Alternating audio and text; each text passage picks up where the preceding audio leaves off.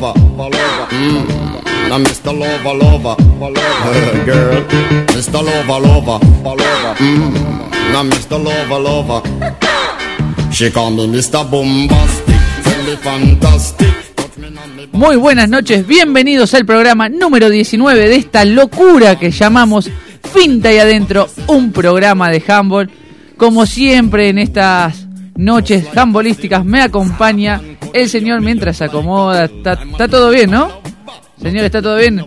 Saludamos a Eduardo Beltramo. Muy buenas noches. Buenas noches, David. Buenas noches, invitados, invitadas a todos los finteros, finteras. ¿Por qué locura? No sé, me quedaba lindo, viste que se le, hay que darle un poco de punchy a los programas deportivos, dicen ahora, hay que darle entretenimiento. Y si hablamos de entretenimiento, Vamos trajimos a, varios. Sí, sí, trajimos varios para divertirnos un rato y también hablar de handball. Por supuesto. ¿Cuál de las dos cosas primero? Esperemos que el handball primero. El primero. Ahí sí. Vamos a contar un poco más adelante lo que sucedió, porque hubo liga. Hubo liga, Independiente visitó a Tapalqué por la Liga Zambal. Después tenemos también la Copa Promocional a Zambal el domingo en San Miguel de Montes. Acá, sí, hay varios que estuvieron, varios para decir uno, dos. Pero también nos van a contar lo que sucede. Tenemos el torneo regional. Veníamos hablando semanas pasadas, haciendo la previa en Bahía Blanca. Bueno, ahí estará la primera masculina de Independiente. También tenemos Fixture. Sí, sí, tenemos Fixture. Tenemos Fixture. Así que tenemos varias cosas para hablar. Y también tenemos los invitados de, si- y de siempre, ¿no? Invitados tenemos que nos van a hablar de distintas cosas. También hay momento cultural. Usted no sabe, pero hay momento cultural. Tra- sí. sí, sí. Tenemos entretenimiento, cultura. ¿Qué más quieren? Deporte. Yo, yo más no les puedo ofrecer. Es un programa este, bien, bien variado. Tenemos mucha diversidad. Hoy este, y un poco de música también. Música también. Mira. Música también. Y sí, en algún momento vamos a poner un poco de música. Ah, bueno, me parece correcto. En algún momento. Y cerramos con el Finte y Afuera. Hoy participa, hoy nuestro invitado especial en el Finte y Afuera, no solamente el señor Salinardi, que va a cerrar este programa, sino Jorge Rial también. Hoy forma parte de nuestro Finte y Afuera, entre otros tantos conocidos. Bueno, tenemos varias cosas. Vamos a empezar. Ya lo mencionaste, lo saludamos. El panelista invitado de hoy. Esperemos que Martina Lungarzo, no le cambié el nombre, ¿no? No. No le cambié el nombre. Nos perdone y vuelva, porque parece que la censuramos. Entonces, queremos que vuelva. Le vamos a dejar hacer todas las preguntas que ella desee.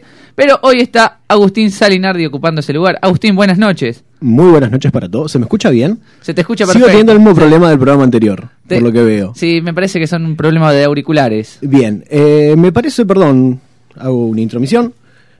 Jorge Rial, el programa de hoy. Cierra Jorge Rial, sí. Ah, Jorge Rial. Muy bien, no, no- no sé. Llegamos alto. Ah, muy bien, muy bien. Estamos manejando otro tipo de, de figuras del espectáculo. Me gusta. Tené cuidado porque él si maneja la información que maneja en el handball hay cosas que hay que ocultar. Están ¿viste? pasando cosas en el handball y Jorge Rial lo sabe. Apa. Bueno. Vamos a... Ya, ya arrancó el humor, el entretenimiento, ya se escuchan los, las primeras risas. Tenemos la parte cultural que acompaña en este momento. Invitado, primera vez. Federico Sopi, buenas noches. Si hablas al micrófono es mucho Ahora- más fácil. Ahora sí, ¿no? Buenas Ahí. noches, David. Buenas noches, Edu, ¿cómo va todo? Todo bien. Tenemos varias cosas que hablar. Me- nos vas a hablar de lo que viene, el- porque viaja el torneo regional. Una preparación distinta, me parece el caso de él, pero lo vamos a hablar un poco más adelante. Tenemos también, no sé si lo querés presentar vos, lo presento yo, a Iván Posic. Perdón, para mí, figura estrepitosa del programa. Me parece de las mejores adquisiciones como visita. Debu- debutando en Finta y Adentro. Debutando, sí. un Porque tipo, La primera vez que, que viene. sí. un tipo con mucho conocimiento, un tipo que se expresa en, en el arte culinario, en el deporte, en los números, en todo. Ah, un polifuncional podríamos decir. Pero por favor, en el currículum habría que ponerlo. Sí, sí, sí. Y bueno, ya que lo mencionamos, Iván Posic, buenas noches. Buenas noches David, buenas noches Eduardo, buenas noches mi gran amigo Agustín. ¿Qué tal? ¿Cómo le va? Gracias por recibirme en este espacio, es un honor para mí. Vamos a hablar de todo. Sí. De todo lo que dijiste. Un poquito de todo. De todo. Tenemos también a viejos conocidos que vuelven, parece que le han pasado bien. Y son niños. Sí, son niños. Todavía. Eso, sí, sí. Y Tenemos nos a... miran de allá de lejos como diciendo, hicimos bien en venir hoy. Y bueno, ya un debate que podemos proponer para dentro de un rato es el tema de arqueros, porque Ah, tenemos, sí, sí, sí, sí, Vamos a hablar con Rebeca Tufilaro. Muy buenas noches, Rebeca.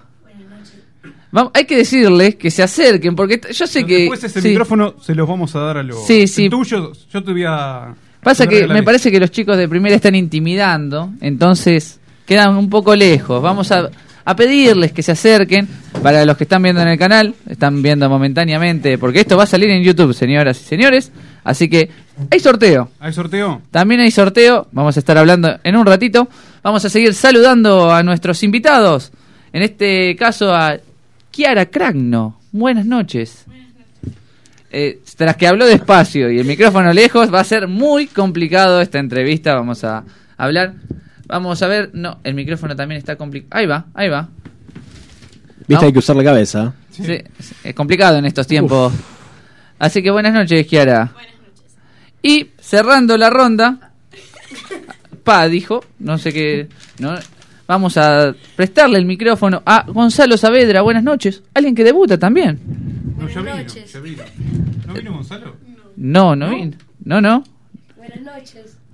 No, sí, las buenas noches las entendimos. Hay que avisarle que eso entendimos. Lo que Un tipo muy insistente, por lo que veo. Sí, sí, sí.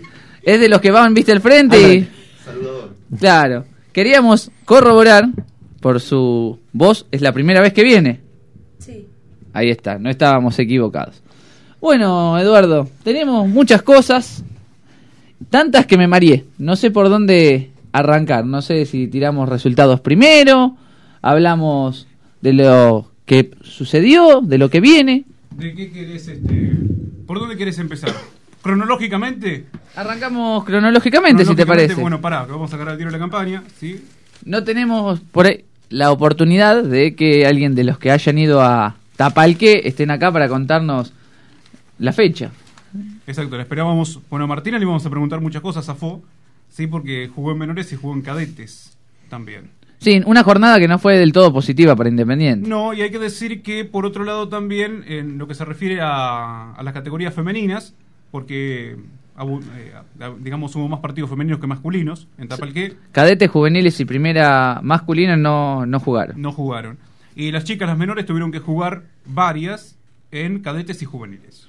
También, en lo que se refiere a, a Independiente. No repasé Tapalqué, seguramente alguna también se puede haber repetido, pero más Independiente. Sí, creo que en juveniles este, ahí estuvo una, una lucha de goles entre Juana Leranos y Ana Paula Bravo, ¿no? En- de un equipo y otro que después se juntan para jugar este, en selecciones, etcétera, pero en este caso eh, Ana Paula Bravo en Tapalqué y Juana Leranos en nuestro equipo. Bueno, cosa que nos da la liga.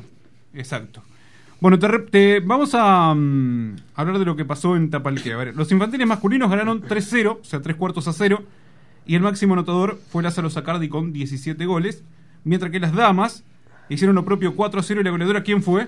Violeta Montorfano, con Que 17 tantos. Viene de buena racha Violeta siendo goleadora del Cinco Ciudades, recuerdo con 116 tantos, así que sigue de racha y se encamina. Ya me parece que a mitad de año ya lo voy diciendo a ser la goleadora del año. Ojo que acá tenemos una goleadora también en, en infantiles y después nos va, nos va a contar. Bueno, Sí. Eh, y también en menores, otra goleadora. En la rama femenina, las menores perdieron 21-16, las cadetas 18-4 y las juveniles 23-15, obviamente toda frente a Tapalqué, ¿no? Y en primera división, ajustado triunfo, pero victoria al fin de la primera división, 20-19 con María José Giufrida, Muni, la goleadora con 6 anotaciones. un equipo de Independiente que llegó justo a completar. Bueno, esto sucede en los viajes largos, que el plantel no, no va completo y bueno, eran siete jugadoras, y, pero aún así lograron la victoria.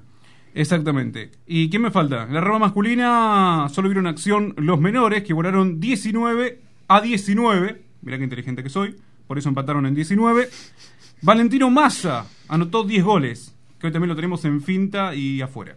¿Sí? Porque le dije Salvador, la única vez que vino. Bueno. Valentino Massa con 10 goles. Por ahí te sale un partido, ¿no? Ahí, Claro. no, bueno, salió. La semana próxima, o sea, este fin de semana, el sábado. ¿sí? Claro. Porque es- esto, esto es del, del lunes y ya. O sea, el sábado, frente a Bragado, cierra la participación independiente. Termina el torneo de apertura. Ah, ¿sí? Termina el torneo de apertura. Bueno, Nacho Fedato nos, nos está tirando información. No, no, porque justo se me cruzó, claro, los varones viajan a Bahía Blanca, pero el resto de las categorías sigue jugando. Va a Bragado, claro. Exactamente. Eh, es una fecha postergada igualmente la de Bragado. Recuerden ustedes que tenía que jugarse eh, antes del cinco ciudades y quedó postergada por lluvia. Es verdad. Eh, así que llega información de del señor Fedato. ¿Qué di- debe estar comiendo, Siempre- seguramente. siempre pasándola mal. Sí, seguramente. Cuando Sí. viene acá viene con comida y si no, no viene. Degustando algún que otro chorizo, algún, ah, no, algún mira, queso. Me parece que hoy, mira, la foto. Sí, Ah. Baby Sister. Hoy. Con, con un con Lucas Benzo está de... Ah, Benzo está de niñero. ¿eh? sí, Benzo de Niñero escuchando foto. finta ahí adentro. Bien. Mire, señora, ahí en, en la casa para finta y con se ve de acá. ¿no? Eh, no sé, le mandamos un saludo a ambos, así que estén atentos a todo lo que viene. Bueno, otra de las cosas que sucedió el fin de semana es el tema de la Copa Zambal, Sí, señor. porque jugaron ambos independientes, también en primera. Después y- tenemos las tablas acá del torneo de apertura de Azambal que después te las cuento. Exactamente. Y bueno, vamos a hablar con... Hay jugadores del equipo rojo, son la gran mayoría del equipo rojo, el equipo azul brilla por su ausencia. ¿Por qué no invitas a jugadores del equipo azul? Sí, hay jugadores del equipo Ah, azul que. Ah, sí, bueno. que no juega, pero... Nada más que lo estamos ninguneando. Claro.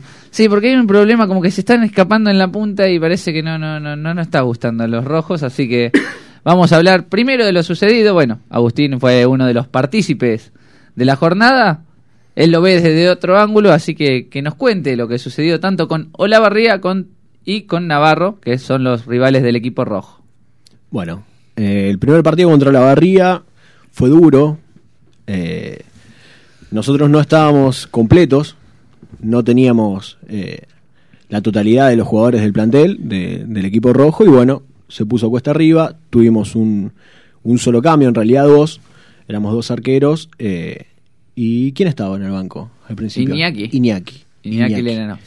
Eh, Entonces había muy poco cambio. Convengamos que ellos tampoco movieron mucho el cambio, pero bueno, tenían una muy buena primera línea que se hacía, se hacía notar. Sí, un viejo conocido como Rodrigo Román, conocido por nosotros y todos, manejaba bien los hilos. Por ahí no anotaba tanto, pero marcaba jugadas, era por ahí la parte más destacada de, de Olavarría, que siempre fue parejo, se despegó el final del primer tiempo y al principio del segundo es ahí donde sacó la máxima diferencia de seis goles. Después Independiente corriendo y con una defensa un poco más suelta, digamos, más personal, Me dijeron que el arquero anduvo bien. ¿Ah, me sí? contaron. Sí, nada, no sé. Me dijeron en la calle. Ah, mira, vos, no, no, no lo vi ese arquero. Puede ser, ¿eh? No, y hablaban, hablando, si- siguiendo con el juego, ahí es donde Independiente pudo acortar con el tema de las contras. Así que creo que fue un poco difícil, no sé, yo te hablo a vos porque somos los, los que estamos, los que fuimos. Un- una defensa complicada al principio, porque entra... A ver, ¿cómo explicarlo? Bien defensivamente en 6 metros, pero llegaban muchos goles desde afuera. Convengamos que eh, Olavarría tiene un, muy buenos tiradores. Un jugador excepcional como es el Topo. Dámelo siempre. Está bien, Y- coincido, coincido. siempre, siempre. Y Agustín Iglesias, puede ser. Sí. eh, que también juega muy bien y tira muy bien de 9. y son jugadores que obligan, que juegan mucho con el pivot, pero no con el no un pivot goleador, digamos. Eh, si nos fijamos, Alfredo, que casi siempre juega de pivot, o los otros que estén, no son de meter muchos goles, sino más en lo que generan, saliendo detrás del avanzado, por delante del avanzado. ¿Para qué? Para que ellos puedan tirar de 9. Eh, así que eso, eso fue algo que, que nos costó en el primer tiempo acomodar bastante. Bueno, tu estadística se resume a un gol del pivot. Es lo, Bueno, bueno, por Es- eso mismo. Sí, eso es lo que se vio más o menos en esa primera etapa. Después, Independiente empezó a correr. Hay que decir que llegaban distintos, porque Olavarría ya había jugado con Independiente Azul, había igualado y por ahí estaban un poco más cansados por el segundo, pero fue una igualdad distinta, porque por como se dio la cosa, Independiente Azul ganaba por 7. Fue una igualdad con sabor a triunfo. Claro. Iba ganando 17-10 en un lapso del segundo tiempo y empezaron a cortar distancias. y terminó, ¿Cómo terminó el partido? 20... Eh, ahora lo, lo chequea. Bueno, el chico de la estadística está. sí, flojo, el chico está sí, está, está con el mate, el chico de la estadística, Está pero bien, está bien. creo que igualaron 21, a- 21 iguales, si no recuerdo mal, lo pasé hace un rato en el diario.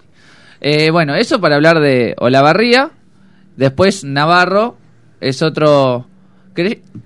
Hubo una creencia del tercer partido, pero no fue el segundo. ahí. Fue el segundo. Fue el- hubo un, un mal recuento por X motivo que no vale la pena.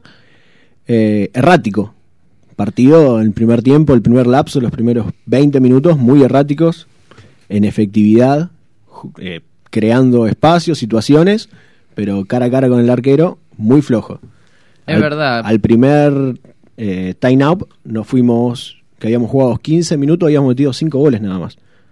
Sí, lo positivo es que no habían hecho ellos. Y el arquero es muy bueno. Ah, claro, me olvidé. Me olvidé del frontón. El frontón de atrás. me- No. Y después sí, Independiente jugando a la contra, intentando algunas jugadas, o sea, mostrando más su juego, consiguió sacar una diferencia que al principio no era tal. Después el partido en el segundo tiempo estuvo más controlado. Pero creo que el partido difícil era Olavarría. Monte, eh, perdón, Navarro. Monte jugó el Independiente Azul. Navarro tiene, eh, ¿cómo decirlo? Está otro, otro Está nivel. crecimiento. Claro, ese es, en otra etapa, digamos. Asimismo, eh, felicitar a Navarro por el crecimiento que ha tenido en los, No, en los, en los últimos tiene- tiempos. Tiene buenos movimientos, buenas, buenas jugadas, se ve cosas interesantes. Es como pasa en una etapa de, de, no sé, de crecimiento, te vienen unos resultados de un equipo que está yendo al regional este fin de semana, entonces es otra etapa. Eso para cerrar lo de Independiente Rojo, más o menos. La ausencia de Iván Posic, también tenemos que mencionar en el equipo que fue duro, se, se hizo notar. Sí, lo que pasa que hubo un acontecimiento, un evento culinario, eh, por lo que me dijeron. Ah, tenés información. Sí, o sea, porque, a ver, yo, vos me conocés, David, sabés cómo soy. Si vengo a un lugar, hago algo, lo hago bien. Entonces me preparé, investigué, Sí, vi, vi- me puse al tanto. te vi estudiando, te vi estudiando. Y bueno, eh, tenemos imágenes comprometedoras para la cámara, le digo, de Iván Posic en, en un evento culinario, digamos, o sea, del buen comer, de la buena comida. Bueno, me, bueno, va a ser complicado. Jorge Rial lo está analizando ese material. Bueno, para cerrar un poco con Independiente Azul, bueno, ya mencionamos el- la igualdad de los chicos que se le escapó. Siguen punteros, invictos también, con 11 victorias y un empate, si no mal recuerdo. Y después jugaron contra Montes, donde también hubo un amplio un amplio margen. Nos, fue justo en, antes del primer partido del Rojo, así que vimos un poco, pero también Montes es otro nivel, etapa de crecimiento, y los chicos se lo hacen sentir con Tomás Aini, que es el goleador del torneo, con 64 tantos, seguido por Nahuel Bin Siguerra, porque siempre tengo problemas con... Mi amigo. Claro, con 63, y después viene Lucas Benzo con 62, así que todo muy Lo que parejo. pasa es que Montes se le venció el préstamo de debida y esto... Una baja muy Claro. sensible. Fue como tipo Schiavi con estudiantes, ahora que se cumplieron 10 años de la, de la cuarta Copa Libertadores, que fueron dos Ah. partidos, cuatro partidos nada más, Schiavi a, a estudiantes. Bueno, lo mismo con el oso de vida para Montes. Una baja de peso, se podría decir, ¿no? Bueno, está. Se- se- Nos están agrediendo de la parte de afuera. Entonces, discúlpame, nosotros en base a estos datos que, que vos nos estás dando, David, podemos concluir que no solo Independiente Azul está por encima del rojo en la tabla de posiciones, sino también en la de goleadores. Exactamente. Ah, Sí, sí. otra, otra victoria de Independiente Azul. Eh, Bueno, eh, bueno. le vamos a pagar el micrófono al pibe este. Sí, Eduardo, contame, ¿cómo estás? No, yo quiero transmitir Independiente Rojo, Independiente Azul. Eh, no sé cuándo se va a jugar este partido. Estamos complicados con el técnico. Con el técnico, claro. Hay que Porque clonarlo. Este fin de semana, eh, obviamente no se va a jugar, ¿sí? Por una cuestión lógica y obvia. Espero que se juegue en Chivilcoy. Para mí, hay que definirlo. eh, se eligen dos, dos jugadores del equipo rojo, dos del azul. Los otros hacen el asado y esos cuatro juegan un partido de truco Violento. ah, violento. Sí, Sí. como la primera varón es eso, Sí. chicos. Yo propongo un 3x3 en el playón, todo el También. No, eso es correr, hay que correr, ahí no, no le va a gustar. ¿Tenés algo más de números, Eduardo? El número tengo un montón de cosas. ¿De mirá. la Copa Zambal? De la Copa Zambal, si abre, Eh, ¿Por qué no abre esto? Debería de abrir. Sí, bueno, vamos a apostar a mi buena visión. Pero aquí, esto debe ser este... Sí, esto es femenino. ¿Sí? Porque no, no me, me aparece un Independiente Solo y Superpoderosas. ¿Sí? Estoy buscando la- las posiciones. Vamos a, a cliquear. Está Pero- fallando la tecnología. Sí, es que esta tecnología está fallando hace rato. Pero bueno, eh, está medio tildado el asunto de, de la tecnología. ¿Sí? Pero tenés Independiente 28, por lo que veo, en mujeres. ¿Sí? Tapalqué 18, junto a Pilar, la tabla de posiciones. 18 también tiene Navarro Humboldt. 16 para Monte, igual que eh, 16 Superpoderosas y Monte. Ahí está. Riestra 14, y eh, después el resto de los equipos sí que forman parte de esta copa promocional. Estoy buscando los caballeros y ya lo vamos a encontrar en instantes nada más. Más abajo, más abajo. Acá, acá lo tengo, va. que mirá. Y además me lo pusieron en violetita, cosa que los vea bien. Independiente Azul 32, 30 para Independiente Rojo, 16 para Estudiantes, 14 para Mercedes, 14 para Tapalqué, 11 Navarro, 10 25 de mayo, 8 Monte, 4 Bragado, 4 9 de julio, las posiciones masculinas de la Copa Promocional. Eh, nos faltó por ahí de información, que ahora estoy pensando, las goleadoras femeninas, porque mencioné a los varones con Tomás Aini y bueno, está, tenemos poquito de delay en el Facebook, eh, no carga, ¿viste? La tecnología es complicado. Por eso yo uso el lápiz y papel, siempre ahí no falla. Goleadoras femeninas, dice usted. No Sí. te quiebres la mano, David, por favor. ¿Eh? No te quiebres la mano. No, ahí va a estar complicado, pero bueno, hay dos. Bueno, cuando abra te lo digo. Bueno, bueno ahora vamos a... No sé, ¿qué, ¿con qué seguimos? Ya cerramos la Copa Zambal, ya cerramos la liga y ya podríamos expandirnos a hablar con, con los invitados, no solamente con nuestro panelista que bien hizo un análisis de lo, de lo que sucedió en cancha, sino también podríamos hablar de lo que viene. Con, por ejemplo, alguien que va a viajar al, al regional en Bahía Blanca y ver cómo se están pre- va la preparación de él me parece que va a ser un poco distinta se lo vamos a preguntar porque tiene varias cosas que decirnos por ejemplo usted sí usted Federico Sopi Yo. entrena en Chivilcoy No, no, yo ahora hace ya, este es el tercer año que estoy viviendo en Capital, estudiando allá y por ende tratando de moverme y entrenar allá. muy distinta la preparación tuya Sí, es más una preparación entre libros que, que entre arcos, digamos, pero en lo que puedo trato de moverme y no perder el contacto con la pelota.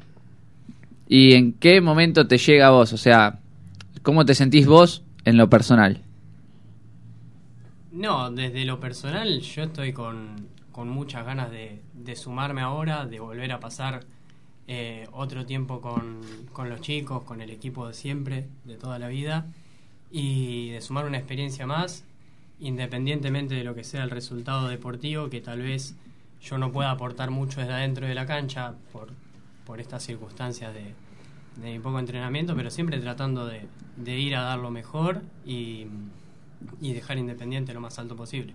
Tengo un dato. dígalo Me dijeron que ha estado entrenando en, en un equipo allá en Buenos Aires, ¿puede ser? Sí, en lo que va del año eh, pude hacerme tiempo para estar moviéndome en, en un club allá que se llama Colegio Guadalupe, que dentro de todo me queda cerca y me dan el lugar para entrenar y, y no perder este contacto con el balón.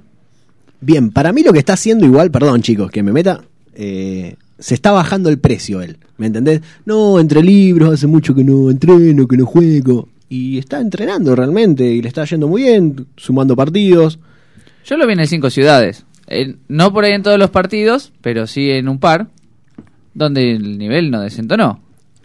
Nada más para mí, hablando en serio, se está bajando el precio, cosa de que sorprende, y se lleva todos los laureles. Para mí, yo que soy Igual- malintencionado. igual- igualmente, a ver, a manera de entrenamiento, si se quiere, si se me permite, tuviste el cinco ciudades que sirve, ¿no? Para agarrar ritmo con, con la pelota, con el equipo.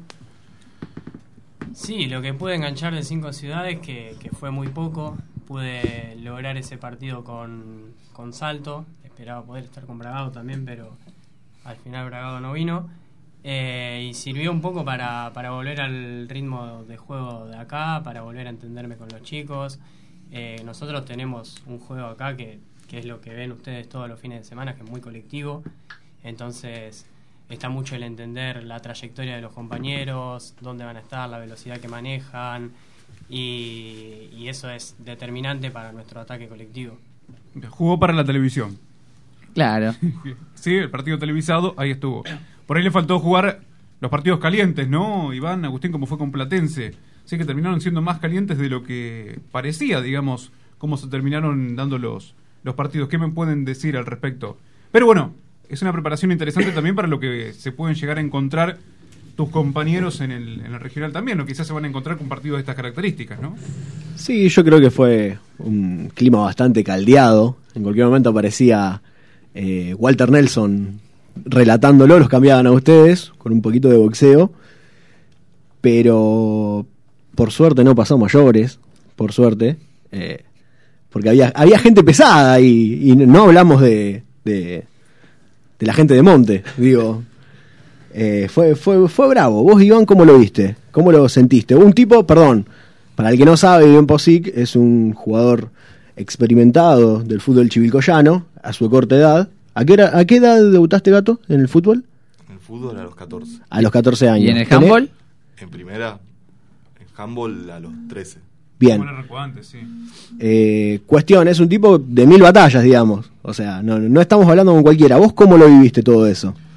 No, yo creo que Platense no se esperaba encontrarse con un equipo tan bien plantado. Ellos se pensaron que venían a jugar a un pueblo a nada, a divertirse entre pueblerinos y se encontraron con un equipo firme, bien parado en defensa, eh, que proponían ataque y bueno, no les empezó a gustar mucho y al no poder resolverlo de la manera del juego que lo estábamos resolviendo nosotros, lo empezaron a resolver a través las agresiones o por ahí a través de, de- de un contacto físico mayor y a través de las quejas, ¿sí? buscando culpabilidades donde no existían.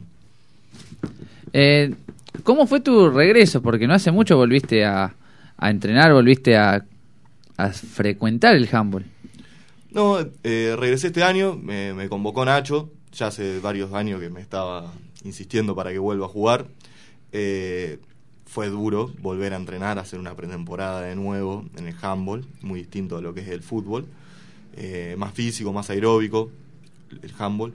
Y bueno, me encontré con un grupo de compañeros y de jugadores, la verdad, eh, muy lindo, que me abrieron los brazos, que, que me supieron incluir.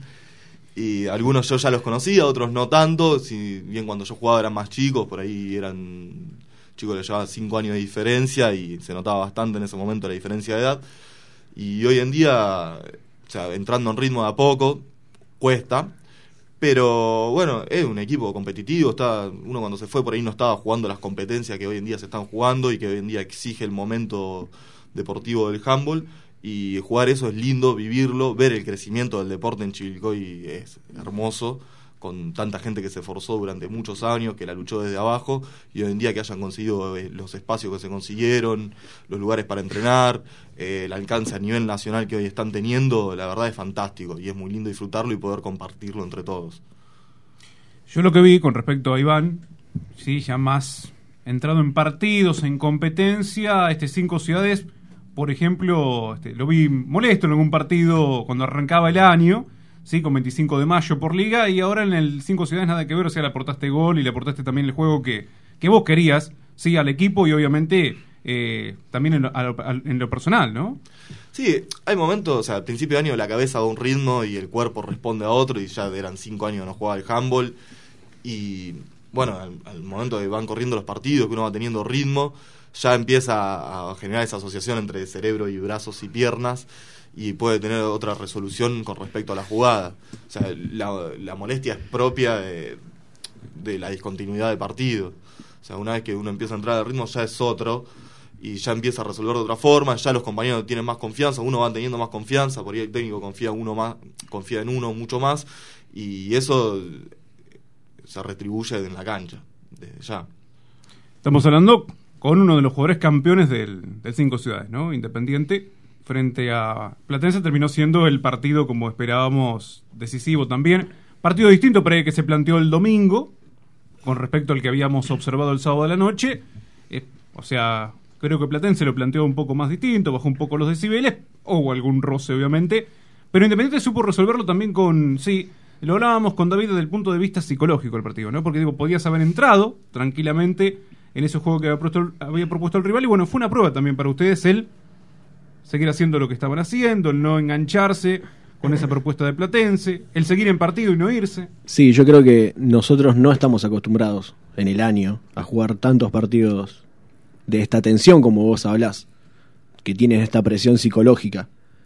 Eh, más que si vamos a un nacional, un partido así tan, tan duro no lo tenemos. Entonces lo, lo primero que nos planteamos en el, en el segundo partido, en la final, lo que nos planteó Nahuel y lo que nos planteó Lucas, eh, fue, chicos, estos partidos no los jugamos siempre, vamos a disfrutarlo.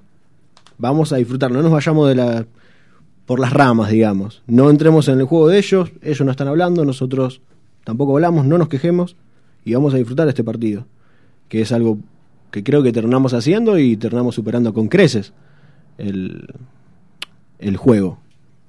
Iván. Sí, yo creo que en ningún momento nos llegamos a desconcentrar de la forma que ellos pretendían que nos desconcentremos. O sea, si bien tiene muy buenas individualidades Platense, tiene otro tipo de roce, un juego mucho más fuerte, nosotros en lo colectivo fuimos claramente superiores. O sea, no nos enganchamos en el juego psicológico de ellos, supimos mantener la calma en muchas ocasiones. eh, y en el momento cuando ya alguno no podía mantener la calma, la calma o algo, se lo sacaba del partido y ingresaba otro con otro, con otro temple y podía, podía llegar a resolver la jugada de diferentes maneras, ¿no? Creo que las claves de la resolución del partido de la final fue, por ejemplo, lo- la gente que entró al banco, Joche con una muy buena, José Luis Latorre. A destacar. con- a destacar, claro, con un muy buen labor entrando en el segundo tiempo, no sumando muchos minutos, pero teniendo un buen desempeño. Alan Torres también, teniendo un gran desempeño. Y gente que estaba sentada en el banco que vos decís, bueno, no está, no está, entra y ejecuta y la verdad que le sirve al equipo eso. Que bueno, lo que se veía también es que ellos eh, no tenían ese recambio que realmente eh, sirviera en, en el desenlace del juego. Sí, en mi posición personal, la, la actuación de Joche es- tuvo gran influencia en lo que fue la resolución del partido. Sí, fue, un- Sí. fue en un momento que estábamos ahí gol a gol y robó dos, tres pelotas claves que, bueno, hicieron que nos pusimos adelante. Y, perdón, cabe destacar una gran actuación de Martín Pupo en el segundo tiempo, que no, nos, hizo estar en partido, por un momento estuvimos abajo y ahí salió, salió la figura de Martín Pupo y nos dejó muy bien parado y, bueno, ya después lo demás es historia. Bueno, a modo de análisis, ahora vamos a meternos un poco en el análisis. Bueno, Joche, yo le digo Joche, José Luis Latorre, que ellos destacaban, tiene muchos robos por partido. Es un gran robador de balones en pases. Un- algo que yo también destaco en, en Iván, acá presente que roba pero en pique. Es un gran ladr- ladrón de piques. Ladrón de piques. Así, sí, son variantes. También es un gran dribleador. O sea, con pelota hace algunas jugadas ahí fantásticas. Que a veces decir, che, largala, pero bueno, no la pasa, pero termina bien. Pero no, son diferentes variables que le dan al equipo. Bueno, Alan también se destaca tanto en la defensa y en el contraataque. Así que son puntos que en el momento que por ahí el equipo necesitó contra Platense un cambio, bueno, ya lo dijeron, de mentalidad y también de juego, aparecieron ellos para mostrar que hay recambio. Por ahí lo que, te- lo que tiene Independiente para este próximo torneo es el- lo que siempre sucede, que no pueden ir todos por diferentes temas. Bueno, acá hay los presentes, algunos no pueden ir, otros sí, y es ahí es donde por ahí se entrega alguna ventaja. Exacto, y con un Independiente que ha mostrado un buen funcionamiento colectivo que permite, ¿no? Ilusionarse para tratar de conseguir eh, la posibilidad de volver al plano nacional. Es el ganador, el campeón, el que va a jugar, eh, el, que, el que va a ascender, digamos, de este regional. Solamente el campeón. Exactamente, solamente el campeón e Independiente arranca como número 2, preclasificado número 2. Para aquellos que no entendemos, ¿qué significa estar preclasificado número 2? O sea, ¿qué le va a permitir a Independiente? Que no se enfrenta al 1 hasta la final. Muy bien, eh, para, yo para saber. Simple. Para saber. Claro. Y muy importante. Claro, sumamente importante, ¿sí? Perfecto. Estamos hablando del Cinco Ciudades y hay jóvenes que han participado del Cinco Ciudades, sí que han salido campeones también y que nos van a contar esta experiencia. Vos sabés que no la tenemos a Violeta Montorfano, pero tenemos a la segunda máxima goleadora de Independiente en infantiles, que es Rebeca Tufilaro. ¿Pero no, ¿Pero no es arquera? No. Ah. No, en, infa- en infantiles no, ya lo hemos hablado con Rebeca que sale a jugar. Eh, eh, es más, la mayoría de sus compañeras atajó en infantiles, pero bueno, como tienen la responsabilidad de atajar en, en menores, bueno, en infantiles obviamente le dan la posibilidad de, de jugar. Rebeca, ¿cómo estás? ¿Y cómo fue esto? A ver, de hacer 49 goles en infantiles y obviamente, sí, el tema del campeonato. Sí, que, se- que se obtuvo y la posibilidad de jugar unos cuantos partidos que me contaban ahí este, tus compañeros también que tuvieron la chance de jugar en Argentino, en el CEF. Fue una experiencia linda y estoy muy contenta de poder jugar también, además de atajar. Es lo que querías hacer un poco, ¿no? Salir un poco del arco. Eh, obviamente, por momentos te, te gusta quedarte, por otro momento tenés, tenés ganas de participar del juego. Sí, ¿Y, y le decís algo a, tu- a tus compañeras, por ejemplo, que tienen que ocupar ocasionalmente el arco? ¿Le tirás este, algún dato, algún consejo? ¿Qué le, qué le decís? A ver que por ahí están un poco temerosas a, a ocupar el arco y... Bueno, algunas se quedaron después. Empezaron a atajar y bueno, se quedaron. más allá de todo que lo disfruten y que traten de atajar las pelotas. Importante. Fundamental. ¿Sí? Eh, ¿Escuchó Salinardi? Gran consejo. Sí, esas que van al arco, no las otras dejalas, que se vayan. ¿no? Bueno, ayer justamente est- estábamos en un... Es muy gracioso, no mentira. Eh, estábamos en una situación de, de entrenamiento y en ese momento, viste, me iluminé, estaba sacando todo lo que me estaban tirando y Nacho me dijo, Agustín, las que van al largo, las de afuera no, y yo me iba, iba de acá para allá. Claro. Estaba sacado. Es- es- bueno, sí, uno entra en ritmo ya y... Cuéntame, Rebeca, a ver, el- en relación a rivales, la cantidad de partidos que tuvieron que disputar y cuál fue el más complicado para vos, ¿sí? De los que tuvieron que jugar. El más complicado en sí fue Platense, porque planteaba unas defensas como que no salía tanto hasta que el árbitro le decía que tenía que salir la defensa. Fue como el más fuerte.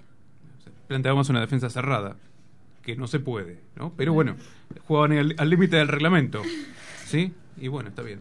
¿Y qué nos puede contar Chiara también de, del Cinco Ciudades? A ver cómo lo, cómo lo viviste. También hace unos cuantos goles, se hizo 20, ¿eh? En este caso. No, una experiencia linda, como las otras cinco ciudades que tuve yo. Bien. Eh, también han, han logrado, en este caso, ¿no? Eh, han logrado tener una buena performance, ¿sí? Junto a, a tus compañeras. Eh, y que se encontraron en materia de rivales, ustedes también. El, el rival, no sé si fue el más difícil, que fue la semi contra Peguajó, Pero, ojo. pero nos desconcentramos mucho y ya estábamos pensando en, en el otro partido que venía en vez de pensar en el que estaba pasando ahí. Y nos desequilibró un montón. Eh, la, la lateral y la armadora fueron las que jugaron y hicieron todos los goles. O sea, estaban pensando más en la final que en, el- Claro. que en la semi. Ya, como que ya la teníamos asegurada y no es así. Y puede pasar a veces, ¿no? Hay que confiarse un poco. Puede pasar y te puede jugar muy en contra. Bueno, más una semifinal, porque le erraste en la semi y no llegaste a la final, así que... Y eso pasa. Si más por ahí, como si habían tenido un buen arranque, un buen comienzo, estaban por ahí un poco confiadas, ¿no? Y bueno, eh, puede. De hecho, casi le ocurre también a los cadetes, nos estaban contando los chicos, esto de que, bueno, hasta el partido que viste vos, ¿no? Vos sabías que lo iban a ganar, pero en ese momento no lo estaban ganando. ¿sí? Y eso es- suele ocurrir en, en el handball. Bueno, y vamos a preguntarle también al caballero aquí que nos está visitando, ¿sí? A Gonzalo, que cómo ha vivido el, el torneo, cómo está viviendo este, este presente con el handball. ¿Cómo estás, Gonzalo? Bien. Yo ese torneo no lo pude jugar porque estaba enfermo, pero fui a ver dos o tres partidos. Bueno, ahora, ahora nos va a hacer el, el comentario de, de lo que vio. ¿Qué viste de tus compañeros? Yo fui a ver el partido de Entre Ríos, que ese era uno de los más duros, y lo pudieron resolver, ah, resolver bien los chicos, y pudieron ganar por cinco, creo. Por 5. Equipo de Entre Ríos, sí que estuvo jugando el Cinco Ciudades. Estudiante de de, Con- Concordia. de Concordia. Sí, o sea, Internacional, ya. nacional. Bueno, pero, bueno, nosotros no nos movemos más que, más que lo que tenemos acá. el Cinco Ciudades. Este, y Dos provincias. dos provincias, Entre Ríos y Buenos Aires. Iba a decir Chivilcoy, pero bueno, es más o menos lo mismo. Chivilcoy, Buenos Aires, ahí estamos. ¿Cómo es el tema de, o sea, estamos hablando, por ejemplo, de los chicos que regresaron a jugar al handball? ¿Cómo es este tema de no poder jugar, de tener que estar mirando a tus compañeros y no poder jugar? ¿Se siente ese- esas ganas, eh, esa falta del, del deporte? Sí, yo quería jugar y no, no pude entrenar como por dos semanas. Y ya tenía una gana tremenda de entrenar. Y el lunes, este que fue feriado, también tenía entrenamiento de selección y no pude ni entrenar tampoco. ¿Y ahora ya estás? Sí, ahora sí. ¿Estás, estás en condiciones? Sí. ¿Selección? No, no quedé. Pero tenías entrenamiento ahí de... Sí, sí, ¿Qué, qué selección es? de menores. De menores. Tienen que jugar, ¿no? Ahora próximamente están los... Creo que en agosto. Sí, del Bien. 13 al 17. 13 al 17. Bien, ahí está. Esto es el calendario. En- agosto tenemos otra vez campeonatos nacionales. De selecciones. Menores, juveniles y demás. ¿Sí? Hay que avisarle a Nacho que sigue viajando, sigue acumulando millas. Eh, Nacho está acumulando otras cosas en este momento. ¿Sí? Kilos. La pasa mal. Kilos. Sí. Sí, este, ahora le tenemos que preguntar a, a Nacho, sí, eh, a ver que nos mande un mensajito ya que está activo con el teléfono. Lo bueno es que tiene muchos invitados y nos están escuchando. Eso es bueno, sí, pues significa que tenemos oyentes en este caso. Y vamos a tener más cuando vos me hables también del, del sorteo, por ejemplo. Sí, porque vamos a decir, ahora en un rato tenemos el, el momento cultural, un libro de poesías. Va, tenemos aquí al autor. ¿Cómo se llama el libro de poesías? El que vamos a sortear, el que yo aboné y el que vamos a sortear. Porque yo quiero mi propio libro. Está bien, sí, me parece perfecto. No, lo que, lo que es el libro en sí se llama Divagar en poesía neuronal. Wow, a mí me impactó.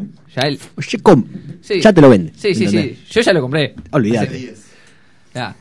Bueno, les vamos a contar a todos, a todos los oyentes, que gracias a la, al aporte de Fede, a quien quiera el libro, porque va a haber un sorteo la semana próxima, si llegamos a los 500 suscriptores en YouTube, si no, no hay sorteo, me lo quedo yo, lo quedo por dos.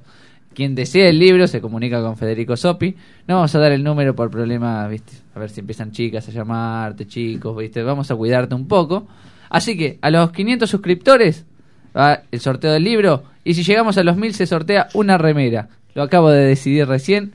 Así que cuando lleguemos a los 1000 hay transmisión en vivo y sorteo de remeras. Sos un tipo que haces lo que, te lo que querés, ¿o no? Nadie te impone nada. Exactamente. Vamos tipo a, decisivo. Vamos a moverla. Y, si mi, y si mi jefa me lo permite, te damos entradas para el cine también. Ah, bueno. Entradas para el cine también, señores. Así que yo, si soy ustedes, en este blo- en esta pausa que vamos a hacer, porque Eduardo, vos te, o sea, te gusta trabajar demasiado. Ya vamos una hora sin Sí, no, te estaba corte. mirando acá porque después a la, a la próxima, ¿sí? segunda vuelta, este podemos hablar con Gonzalo también de lo que ocurrió en Tapalqué.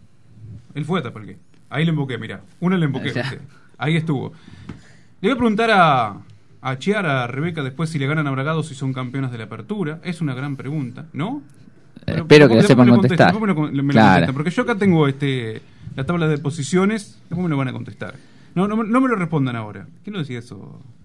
No sé, pero creo que nunca se hizo. Persona. No, no, Jamás no, no. se hizo. Y, No. y tengo también algo que consultarle a, a Agustín. Apa. Bueno, todo eso para la segunda hora de Finta y Adentro. Así que vamos a un pequeño corte y enseguida volvemos. Mr. Mm. Now Mr. Girl. Mr. Mm. Now Mr. She call me Mr. Bombastic, me fantastic. Touch me on me back, she says I'm Mr. Romantic. Call me fantastic, touch me on me back, she says I'm Mr. Ro- Smooth. Just like a silk, soft and cuddly, hug me up like a quilt. I'm a lyrical lover. Now take me thin or filled with my sexual physique. You know me well, Bill. Do me, oh my, well, well, can't you tell? I'm just like a turtle crawling out of my shell. Can you captivate my body, put me under a spell? With your couscous perfume, I love your sweet smell. You're the young, the young girl who can ring my bell and I can take rejection. So you tell me go to well, I'm bombastic. Tell me fantastic. Touch me on my back, she says I'm Mr. Romantic. Tell me fantastic. She touch me on me back, she says I'm Mr. Boom Boom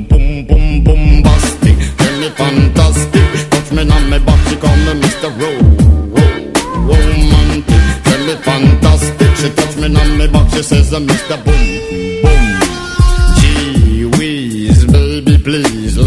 you to an island of the sweet cool breeze. You don't feel like drive, well, baby, hand me the keys, and I will take you to a place and set your mind at ease. Don't you tickle my foot bottom, baby, please. Don't you play with my nose, cause I'm a hatchoon sneeze. Well, are you are the bun and me are the cheese, and if I'm me are the rice, well, baby, love you the peas. I'm bombastic, the fantastic. Touch me on me box, she says, I'm Mr.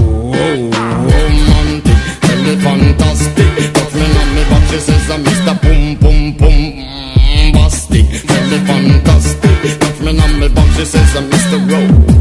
Romantic, tell me fantastic. Touch me on me box, she says I'm Mr. Boom, boom. I to give me your loving, girl, your loving, well, good. I want your loving, can't be it like you should. I give you your loving, girl, your loving, well, good. I want your loving, girl, you remember the who you like to kiss and caress, rub down every strand of your bandages. I'm bombastic, rated as the best, the best you should get, nothing more, nothing less. Give me your digits, chat on your address. I'll bet you confess when you put me to the test that I'm bombastic. Tell me fantastic, got friend on me box, she says I'm Mr. Ro- Romantic. Tell me fantastic,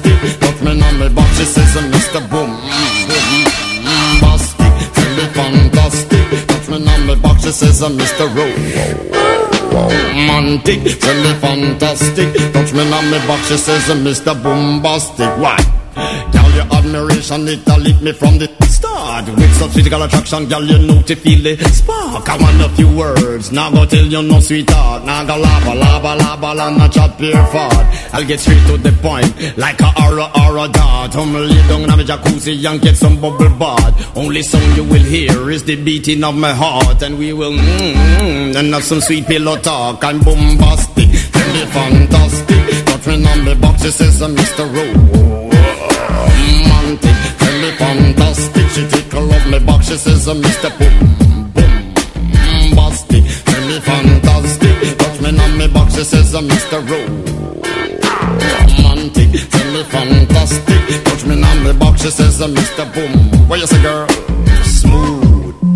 Somos la primera del handball kai femenino y mientras entrenamos escuchamos Hola, somos las cadetas de Independiente y mientras viajamos escuchamos Finta y Mr. Bombastic. We want is some bombastic, romantic, fantastic lover. Shaggy. Mr. Lover, lover, lover. Mm. Now Mr. Lover, lover, lover. Girl. Mr. Lover, lover, lover. Mm. Now Mr. Lover, lover. She call me Mr. Bombastic, tell me fantastic. Touch me on me back, she says I'm Mr. Ro- Romantic. Call me fantastic, touch me on me back, she says I'm Mr. Ro- Smooth. Just like a silk, soft and cuddly, hug me up like a quilt. I'm a lyrical lover. Now take me thin or filled with my sexual physique. You know me well, Bill. Do me, oh my, well, well, can't you tell? Like a turtle crawling out of my shell. Girl, you captivate my body, put me under a spell. With your couscous perfume, I love your sweet smell. You're the young, the young girl who can ring my bell and I can take rejection. So you tell me go to well, I'm bombastic. Tell me fantastic. Touch me on my back, she says I'm Mr. Romantic. Call me fantastic. She touch me on my back, she says I'm Mr. Boom, boom,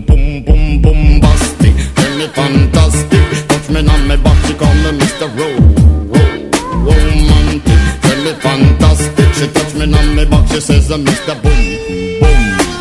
Gee whiz, baby, please let me take you to an island of the sweet cool breeze. You don't feel like drive? Well, baby, hand me the keys, and I will take you to a place and set your mind at ease. Don't you tickle my foot bottom, baby, please. Don't you play with my nose, cause I'm a hatchoon sneeze. Well, are you are the bun and me are the cheese, and if I'm me are the rice, well, baby, love you the peas. I'm bombastic, tell me fantastic. Touch me on me box, she says, I'm Mr.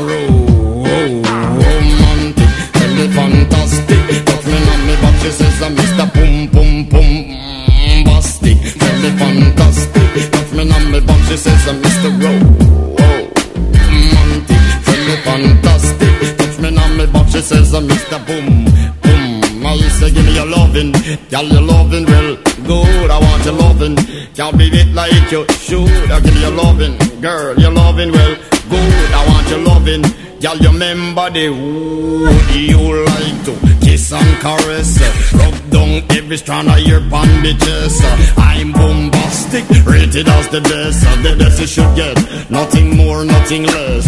Give me your digits, chat on your address. I'll bet you confess when you put me to the test that I'm bombastic. Feel me fantastic. Got friend on me box, she says I'm Mr. Ro- Ro- Romantic. Tell me fantastic. Got friend on me box, she says I'm Mr. Boom. Bombastic. Tell me fantastic. Got friend on me box, she says I'm Mr. Ro- Romantic. Tell me fantastic. Touch me on me box, she says Mr. Bombastic. Why? Admiration, it a lit me from the start With such physical attraction, girl, you know to feel the spark I want a few words, now go tell you no sweetheart. Now go lava, lava, lava, and not chat pure fart. I'll get straight to the point, like a aura, aura dart. I'm lay down in my jacuzzi and get some bubble bath. Only song you will hear is the beating of my heart. And we will mmm, and have some sweet pillow talk I'm bombastic, me fantastic. Touch me on the box, she says Mr. Romantic, me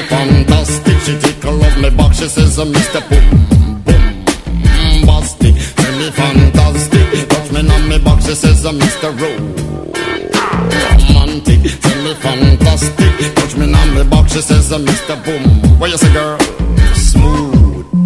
Somos la primera del handball Kai femenino y mientras entrenamos escuchamos Hola, somos las cadetas de Independiente y mientras viajamos escuchamos Finta y Mr. Bombastic. We want a bombastic, romantic, fantastic lover. Shaggy. Mr. Lover, lover, lover. Mm. Now Mr. Lover, lover. Girl. Mr. Lover, lover. Mm. Now Mr. Lover, lover. She call me Mr. Bombastic, tell me fantastic. Touch me on me back, she says I'm Mr. Ro- Romantic. Call me fantastic, touch me on me back, she says I'm Mr. Ro- Smooth. Just like a silk, soft and cuddly, hug me up like a quilt. I'm a lyrical lover, now take me thin or filled with my sexual physique. You know me well, Bill, do me, oh my, well, well, can't you tell? I'm just like a turtle crawling out of my shell. Girl, you captivate my body, put me under a spell. With your couscous perfume, I love your sweet smell. You're the young, the young girl who can ring my bell and I can take rejection. So you tell me go to well, I'm bombastic. Me fantastic. Touch me on my back, she says I'm Mr. Ro- Romantic. Call me fantastic. She touch me on my back, she says uh, I'm Mr. Boom, boom, boom, boom, bombastic. Tell me fantastic. Touch me on my back, she call me Mr. Ro- Ro- Romantic. Tell me fantastic. She touch me on my back, she says uh, I'm Mr. Boom,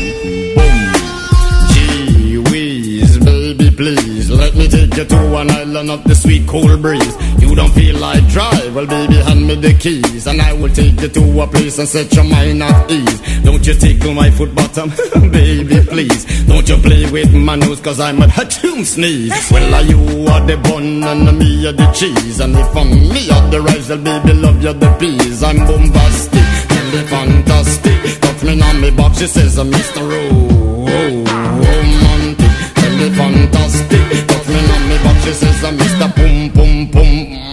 Bombastic, tell me fantastic. Touch me on me box, she says, I'm Mr. Ro- Romantic, tell me fantastic. Touch me on me box, she says, I'm Mr. Boom, boom. I say give me your Girl, you loving well, good. I want your loving. Can't beat it like you should. I give you loving, girl. You loving well, good. I want your loving. Girl, you remember the who you like to kiss and caress. Rub down every strand of your bandages. I'm bombastic, rated as the best. The best you should get, nothing more, nothing less. Give me your digits, chat on your address. I'll bet you confess when you put me to the test that I'm bombastic. Feel me fantastic. Girlfriend on me box, she says I'm Mr. Ro- romantic. Tell me fantastic. Me I'm Mr. Boom. Bombastic. Me fantastic. Girlfriend on me box, she says I'm Mr. Ro- romantic. Me fantastic. Touch me on me box, she says I'm Mr. Bombastic. Why?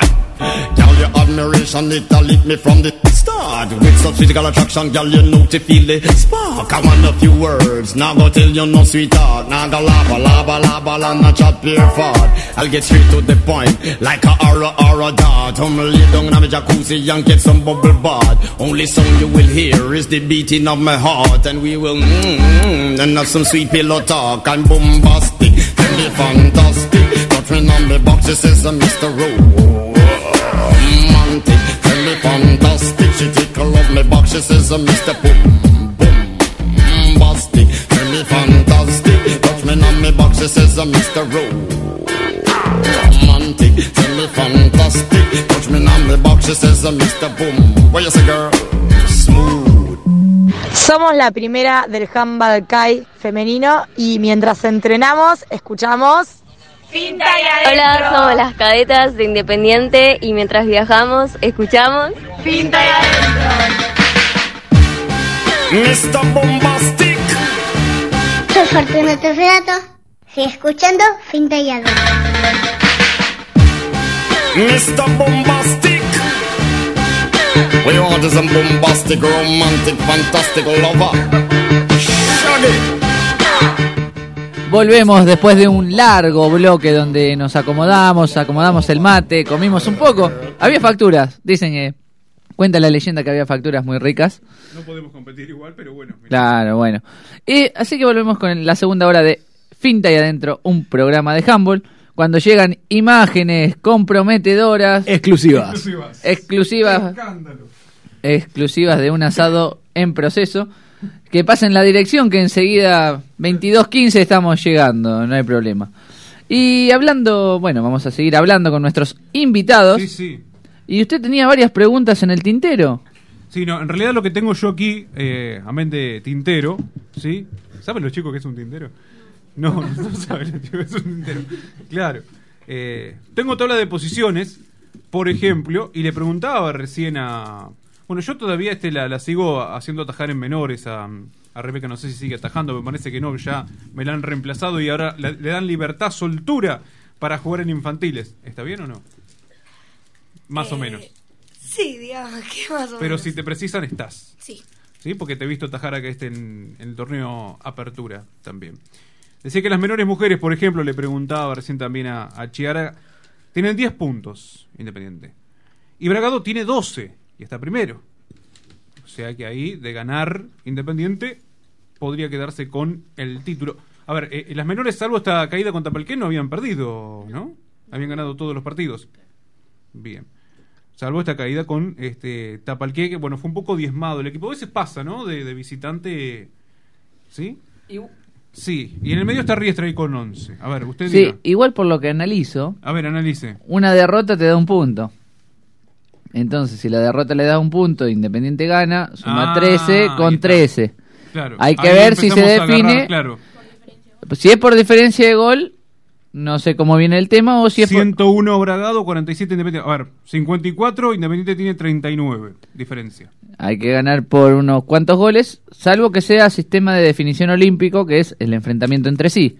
Así que eso seguramente el productor, si está Muy escuchando, bien. nos va a mandar. Todo el análisis. Así que prosiga. Todo el análisis. Eh, los menores varones están primero, Gonzalo. Sí. ¿Por qué están primeros?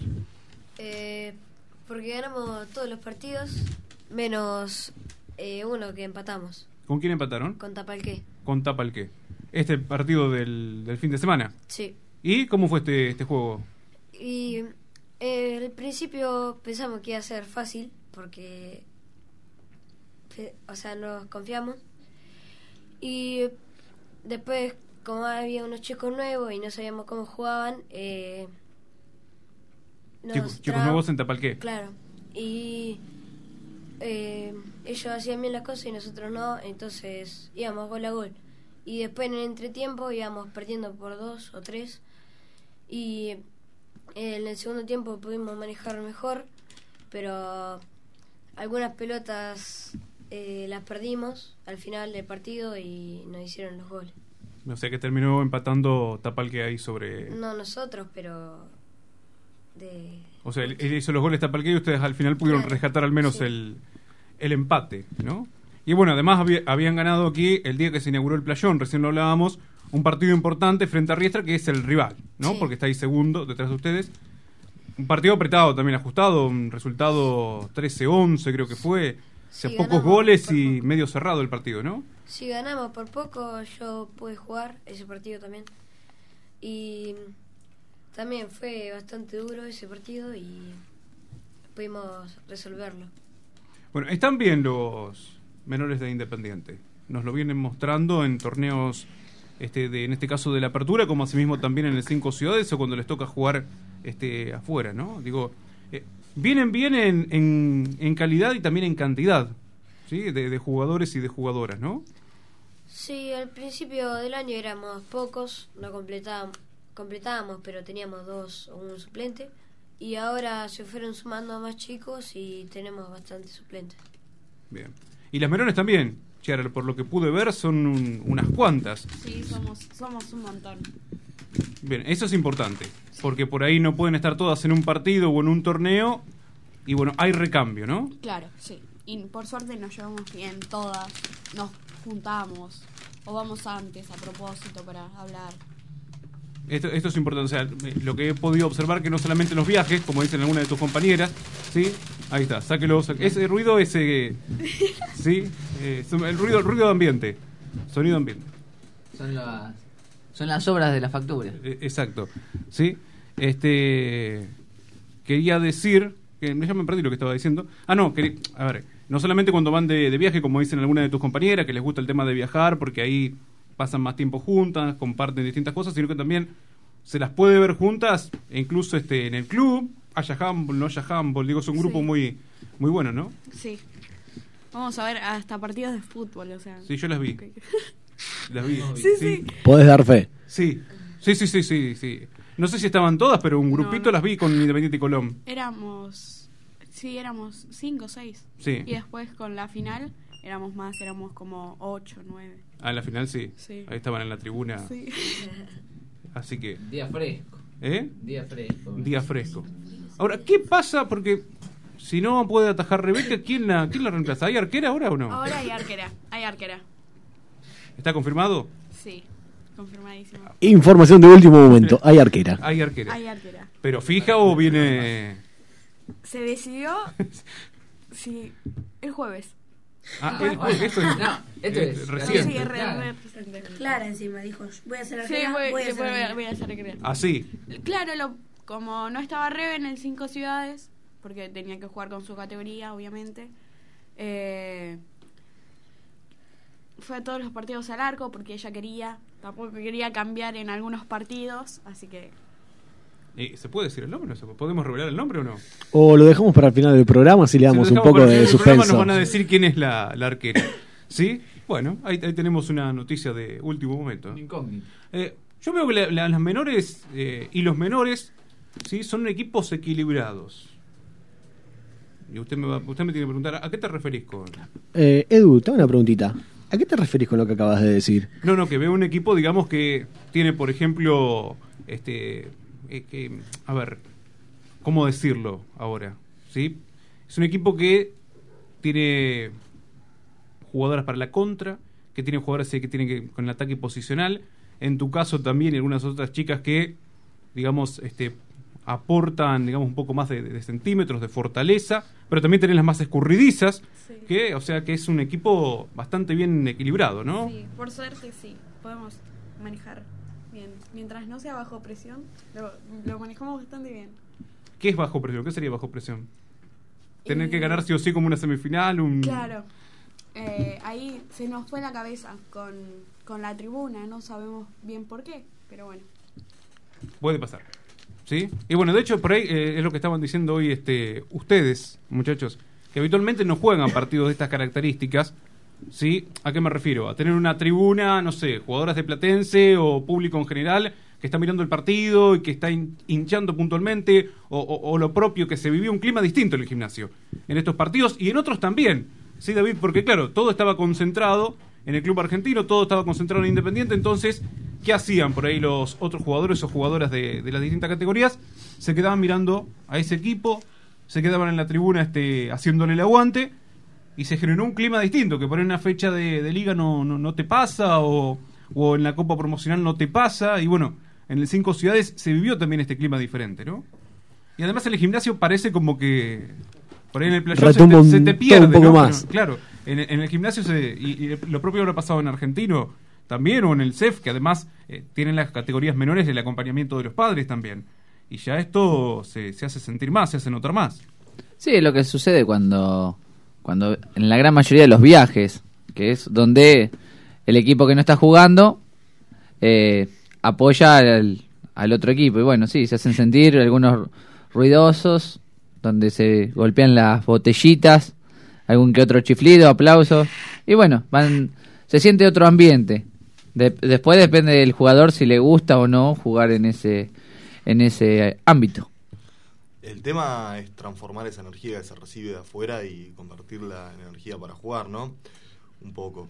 Eh, por ahí, el, en lo que fue el partido de Platense, en la final tuvimos, ah, hubo amplia convocatoria de gente.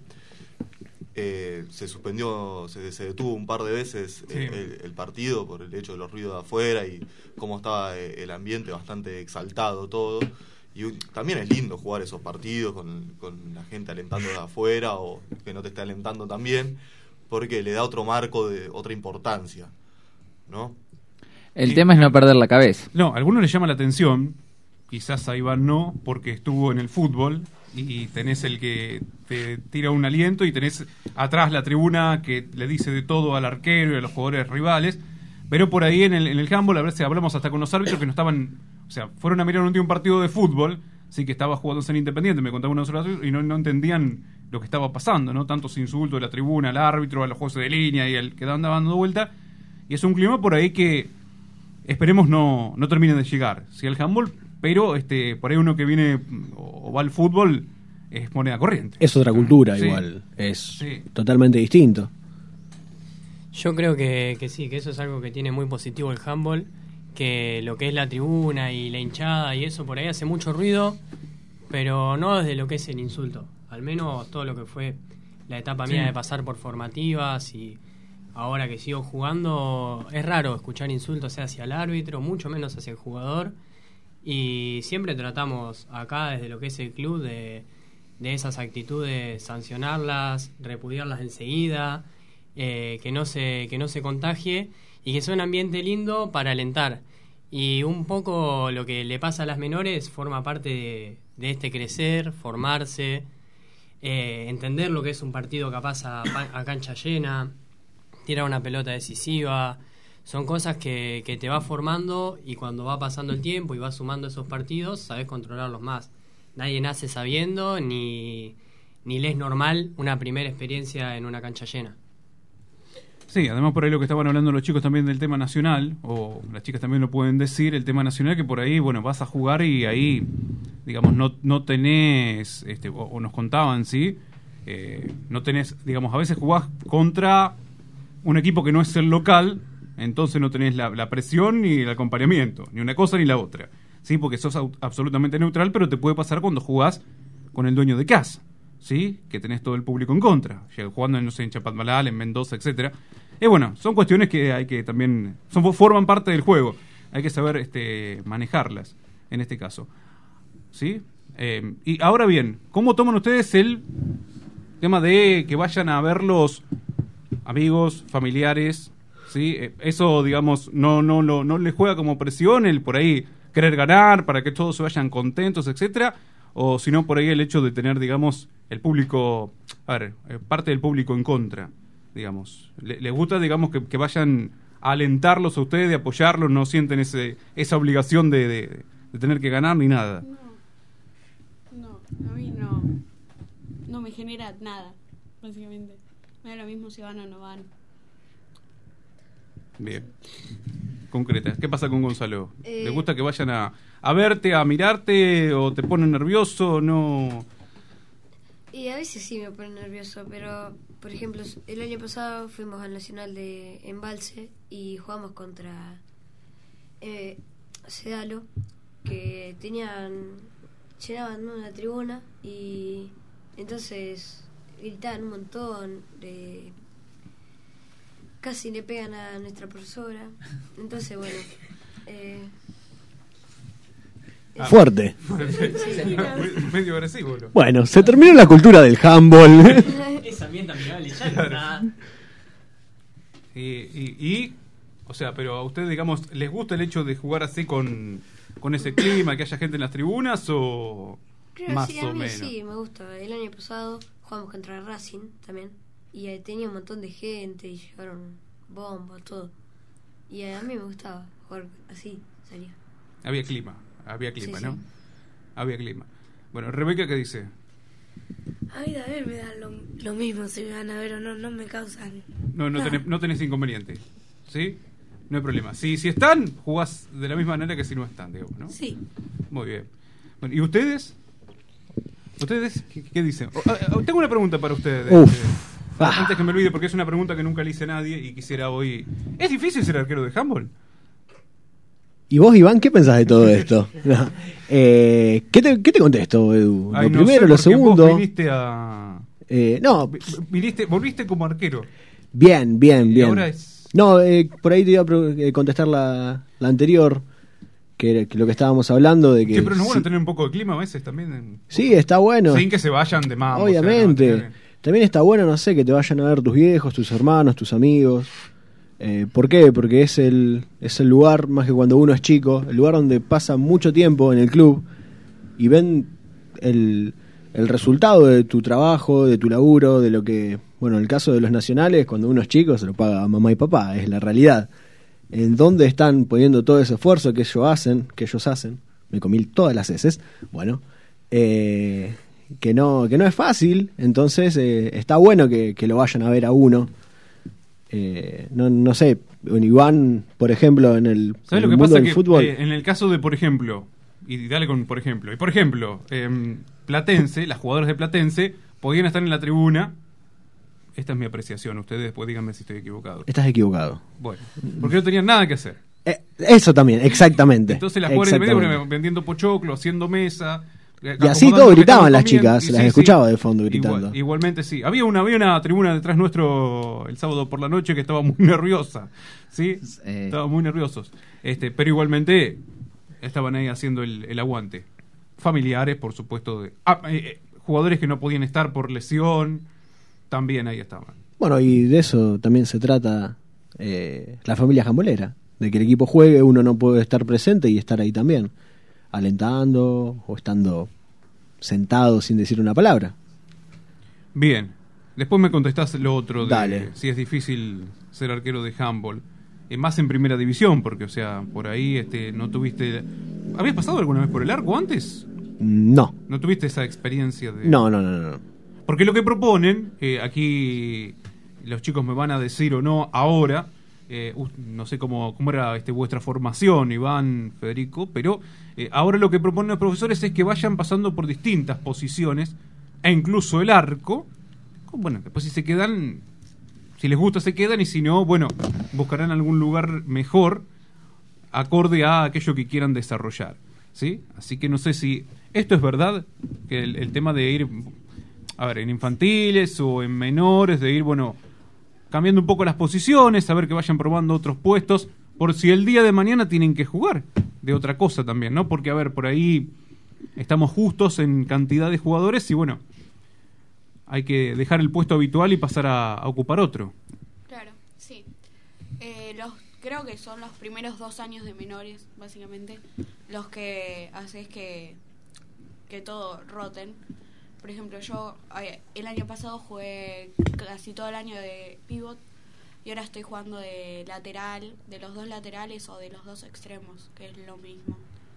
Que eh, tipo son posiciones diferentes y tenés otra visión del juego ya eh, siendo pivot o jugando en el largo, porque el año pasado también me tocó estar en el largo. O sea, es un montón de cosas y poder ver más el juego ya de otra manera.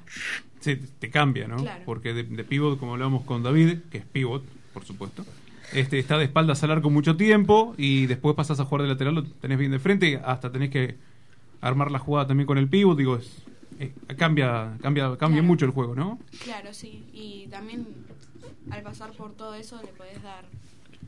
le podés ayudar a tus compañeros que están que capaz que son primer año o las infas que pasan algunas. Y está bueno. Eso está bueno, ¿no? Porque, o sea, las, las chicas que van pasando a menores se encuentran con ustedes y ustedes tienen un poco también el... No sé si el enseñarles, pero un poco explicarles la- las posiciones, ¿sí? Porque ya van- empieza a jugarse con posiciones también. Claro. Bien. La solidaridad, ¿sí? Y te quedás con el arco, lateral, pivot. Me da lo mismo. Hoy. Mientras no sea en el arco, hoy estoy bien. Ahí está. Qué posición ingrata el arco. Claro. ¿Viste? Rebeca no quiere, Chiara tampoco.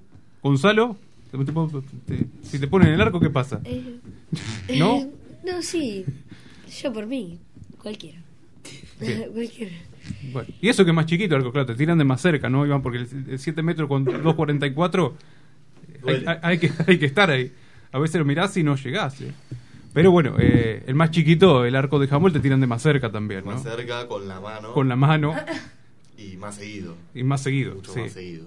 A veces te ha, duele. to- te ha tocado algún partido de, de fútbol, porque yo lo he visto, de estar revolcándose permanentemente y otro que lo miraba de lejos, ¿viste? Así, bueno, por ahí en algún momento me llega la pelota, qué sé yo. Recordemos que Iván también atajó eh, para el Club Independiente jugando al handball. Sí, sí. ¿Nos puedes contar tu experiencia? A ver, ¿cómo fue esto de estar en un arco y en el otro? Eh, ¿En qué contexto?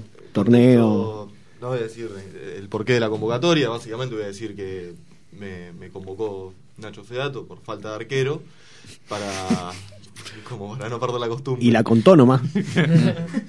Pero me convoca para, para jugar eh, lo, lo que es el, las finales. El Super 4 fue, ¿no? Sí. El Super 4. Y El año 2013. 2003, no, Juveniles, sí. 2013? No, 2012. Bueno, esa. 2012. y bueno, una final, una semifinal bastante reñida, no me acuerdo con quién fue, pero me acuerdo que fue bastante reñida y la final fue con Bragado, eso sí me acuerdo. Y es una experiencia bastante ingrata porque uno no está acostumbrado a que le hagan tantos goles. Pero así todo, el equipo anduvo bien y, y salí ya menos vencida de lo que fue el, el Super 4. Lo único que voy a decir es que duele mucho la pelota del handball. Un montón. ¿Te enoja más? ¿Eh? Si te enojas más por el tema que te hacen más goles en handball que en No, fútbol. no te enojas más, no. No, porque son malas posibilidades de hacerte goles que en el fútbol. Sí, lo asimilás. Claro.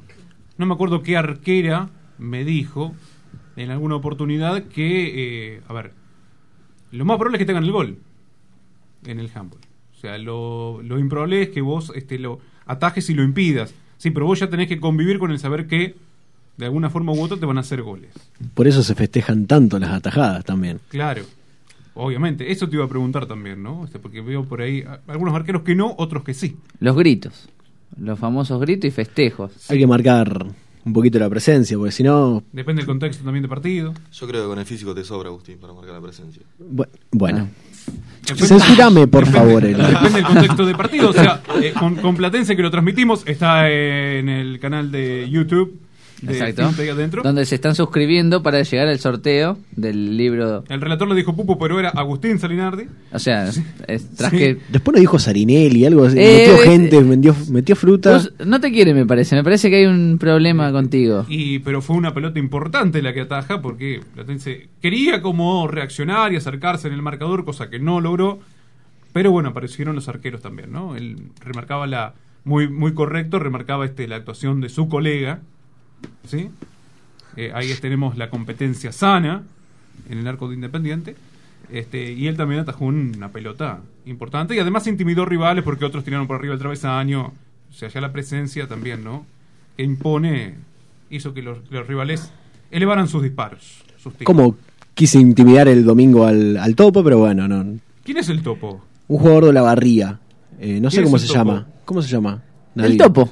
El topo, sí. O sea, el documento dice el topo. El topo. Claro. El topo de la barría. Que lo hemos transmitido de la barría en. Sí, intento recordar el nombre, pero creo que son pocos los de la asociación que pueden llegar a saberlo. Echeverría no será, ¿no? El de. Eche- sí, creo que sí, Echeverría. Sí, Sí, Echeverría. alto, flaco. Sí, Sí. sí, sí. Bueno, Sí. ese. Echeverría. Echeverría. El Me queda mejor el topo. El topo es el top. Bien. Pero sí. Eh, bueno, hubo como un, un juego ahí de tapé dos pelotas. Te quedo mirando feo, me parece. No, no, no, no. Ah, está- quedó todo en chiste y en el segundo tiempo, cuando me mete un gol, Te lo grito. voy a buscar la pelota, me pasa por al lado y me dice gol. Y se va corriendo riéndose. Y quedó ahí y nada. Bueno, Buena- internas. Buena, buena onda, claro. Eh. Muy buena onda, muy buena onda. Buena onda. O sea, eh, eh, el no haber tenido la formación, por eso te preguntaba si cuesta más el arrancar de, de mayor, ¿sí? El, el- el ocupar un espacio en el, en el arco. Sí, yo creo que eh, hay, hay movimientos que uno no los tiene, técnicamente por ahí le falta un poco, eh, y trata de, de suplirlas con la, con la actitud, con, con la locura. Siempre hay que estar un poco loco para ir al arco, ¿no, Iván? Yo soy lo suficientemente normal, no. Siempre, qué sé yo. En realidad la actitud creo que no se negocia ni jugando de arque ni siendo arquero, ni siendo lateral, ni armador, ni extremo, ni nada. Pero bueno, en un lugar tan vulnerable como es el arco, como decía Iván, te meten muchos goles, hay que, hay que poner un poco la, la presencia y, y sacar un poco la locura que uno tiene. Iba a preguntar, ¿sí? Por ejemplo, tengo una pregunta para Rebeca. Claro, se lo hago todos, se le voy a ayer a a ella también, no se va a salvar de esta pregunta. Eh, porque bueno, en infantiles obviamente tenés libertades, o sea, tenés que marcar a tus rivales, tenés que también atacarlas, pero por ahí te podés mover con soltura por toda la cancha, ¿no? Donde más o menos este, puedas. Vos, así, vos ya que estás atajando en menores, o atajaste, digo, ¿estás mirando alguna posición? Que te, que te Alguna vez me dijiste de pivot, no creo que... A ver, por ahí de pivot... Me arrepiento de lo que dije, se lo Claro, dije. está, está grabado igual, está grabado. Pero, este, ¿estás mirando alguna posición, algún que te gustaría probar cuando llegues a... Bueno, no sé cuándo vas a llegar a la categoría, que estas infantiles, primer año, segundo, Segundo año. segundo. ¿Ya estás mirando alguna posición, algo o no todavía? No. No. Bien, bueno, está bien. Después obviamente le van a hacer pasar por la... Esto, esto, esto sucede, ¿no? Por ahí juegan con soltura en infantiles y después se van a ir a- acomodando. ¿Qué le pasó, por ejemplo, a... A ver, le voy a preguntar a, a Gonzalo si a vos también te pasó de ir probando distintas posiciones, de quedarte en alguna hora o también podés ir cambiando. No, el año pasado jugué más que nada de extremo porque había muchos chicos de segundo año, menores. Entonces este año, por ejemplo, en Tapalqué jugué pivot porque había muchos chicos. Después a veces jugué de extremo, extremo derecho. De- derecho o izquierdo. Sí. Un polifuncional. ¿sí? Bueno, pero eso está bueno, como decías vos, soy Eduardo, para darle una visión más amplia del juego. Al- Sí. A un jugador tener más herramientas de poder Y en algún momento del juego, si y lo le- merita. le- claro, porque la cancha, por ejemplo, de pivot, por ahí el arco no lo ves mucho, No. el rival, y de extremo sí, pero bueno, también tenés que aprender por ahí cómo, cómo definir, ¿no? Claro. Porque tenés el ángulo un poco más cerrado.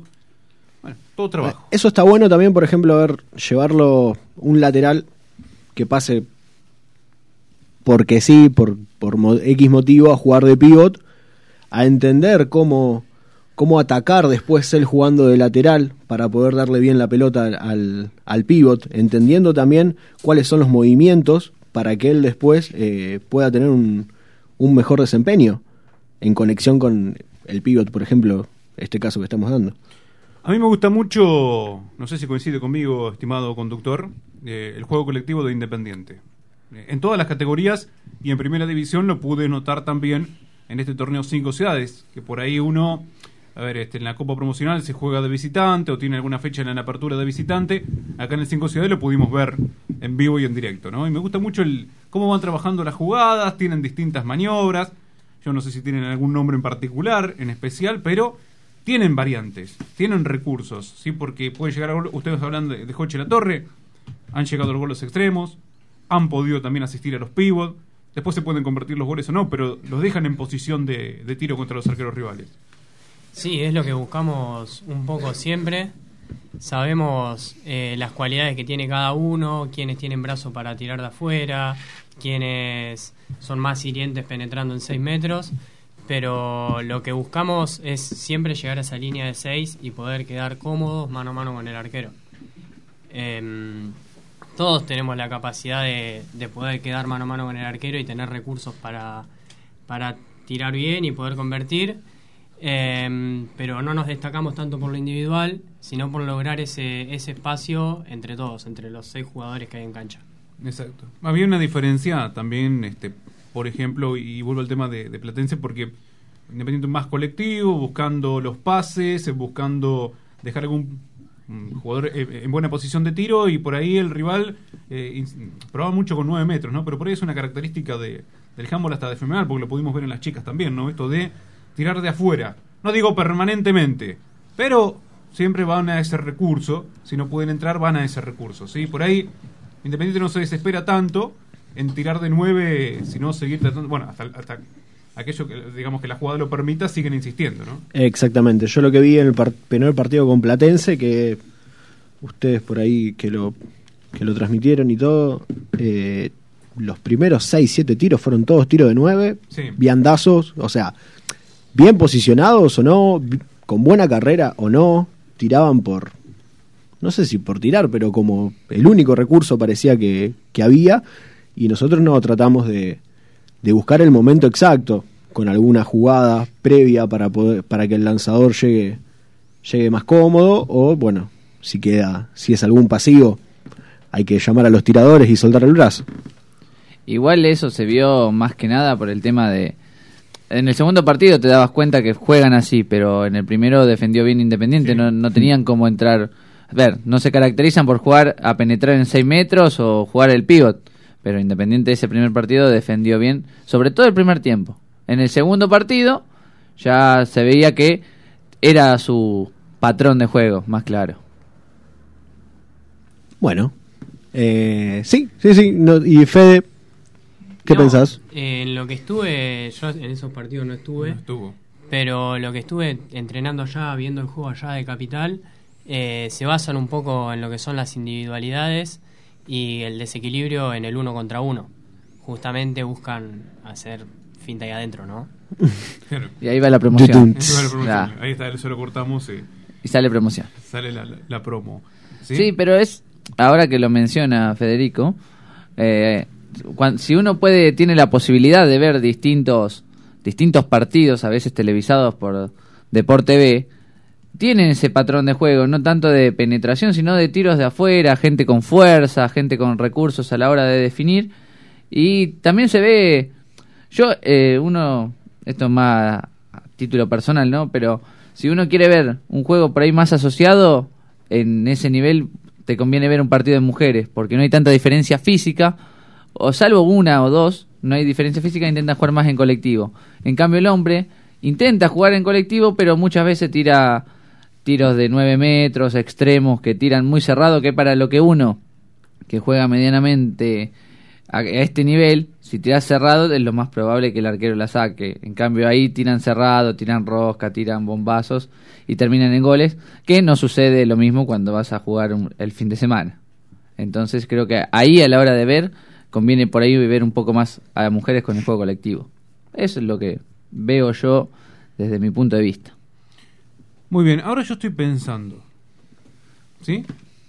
Que yo acá no tengo la información para comentar el fixture de los muchachos para este fin de semana. ¿Sí? No sé si ellos tienen noción de los rivales. Federico dice que sí, que sabe contra quiénes se van a enfrentar. Eh, este es el sistema, primero va por zonas y después playoff. ¿Es Que- igual? Así es. Creo que son dos grupos de cuatro semifinal y final Y final, ahí está. Ah, o sea, semifinal primero de cada grupo. Eh, eh, primero y segundo Primero y segundo. No, bien. semifinal 1-2, 1-2. 1-2 1-2 Pero no me dijiste cuatro grupos. No, No, no, dos y grupos no de cuatro porque cada clasifican uno, dos. Chicos, Dos- matemática, dos grupos matemática de- no. de me cuatro llevo, me llevo un. Está bien, perfecto, perfecto, perfecto. Sí. Mientras Federico Claro, está buscando analiza porque, y, eh, claro. y busca el fixture, voy a hablar de lo. Ya que tenemos un espacio muerto, vamos a hablar del Mundial de Junior que se está disputando en España, donde tenemos información donde Argentina perdió el primer encuentro 25 a 43 contra Alemania. Muy buen primer, primera etapa, cayendo solamente 16 a 17, pero después se. Bueno, Alemania mostró su jerarquía para llevarse la victoria contundente, 43 a 25. En el día de hoy jugó contra Islandia, no nada que ver con el Mundial de Rusia 2018 de fútbol, esto es otra cosa. Cayó 26 a 22, también los juniors. Y el viernes jugará contra Dinamarca, el sábado lo hará contra Chile y cerrará el- la zona de grupos contra Noruega. Si a alguien le interesa verlo, está en YouTube, la Confederación sube el link para verlo. El problema me parece son los horarios donde están a las 7 de la mañana, 11 y 5. Así que si madrugan pueden ver un poco de handball y si no, el próximo miércoles sabrán cómo termina Argentina. En fin, de ahí adentro. Bien. Tenemos la información con. Ya te la, ya te la remé. Llegaste al fixture, perfecto. Ahí va. Acá tengo lo que es el fixture. En lo que es la parte masculina, son bueno dos equipos de cuatro. En el, en el dos equipos de cuatro, no, dos grupos de cuatro. En el grupo de Independiente de Chivilcoy se encuentra también Club Eclipse de Villegas, Estudiantes y Pompeya. Eclipse está de moda, ¿no? Últimamente. Sí. Sí, bueno, es un factor repetido, ¿no? Lo que es el. Eclipse. Y por el otro grupo está Hacha, Villamitre, 25 de mayo y Universitario. Eh, Independiente de Chivilcoy va a jugar el viernes a las 14.30 su primer partido contra el Club Eclipse de Villegas y a las 20.30 de ese mismo viernes el segundo partido contra Pompeya. Y Fede, el tercero, ¿cuándo lo jugamos?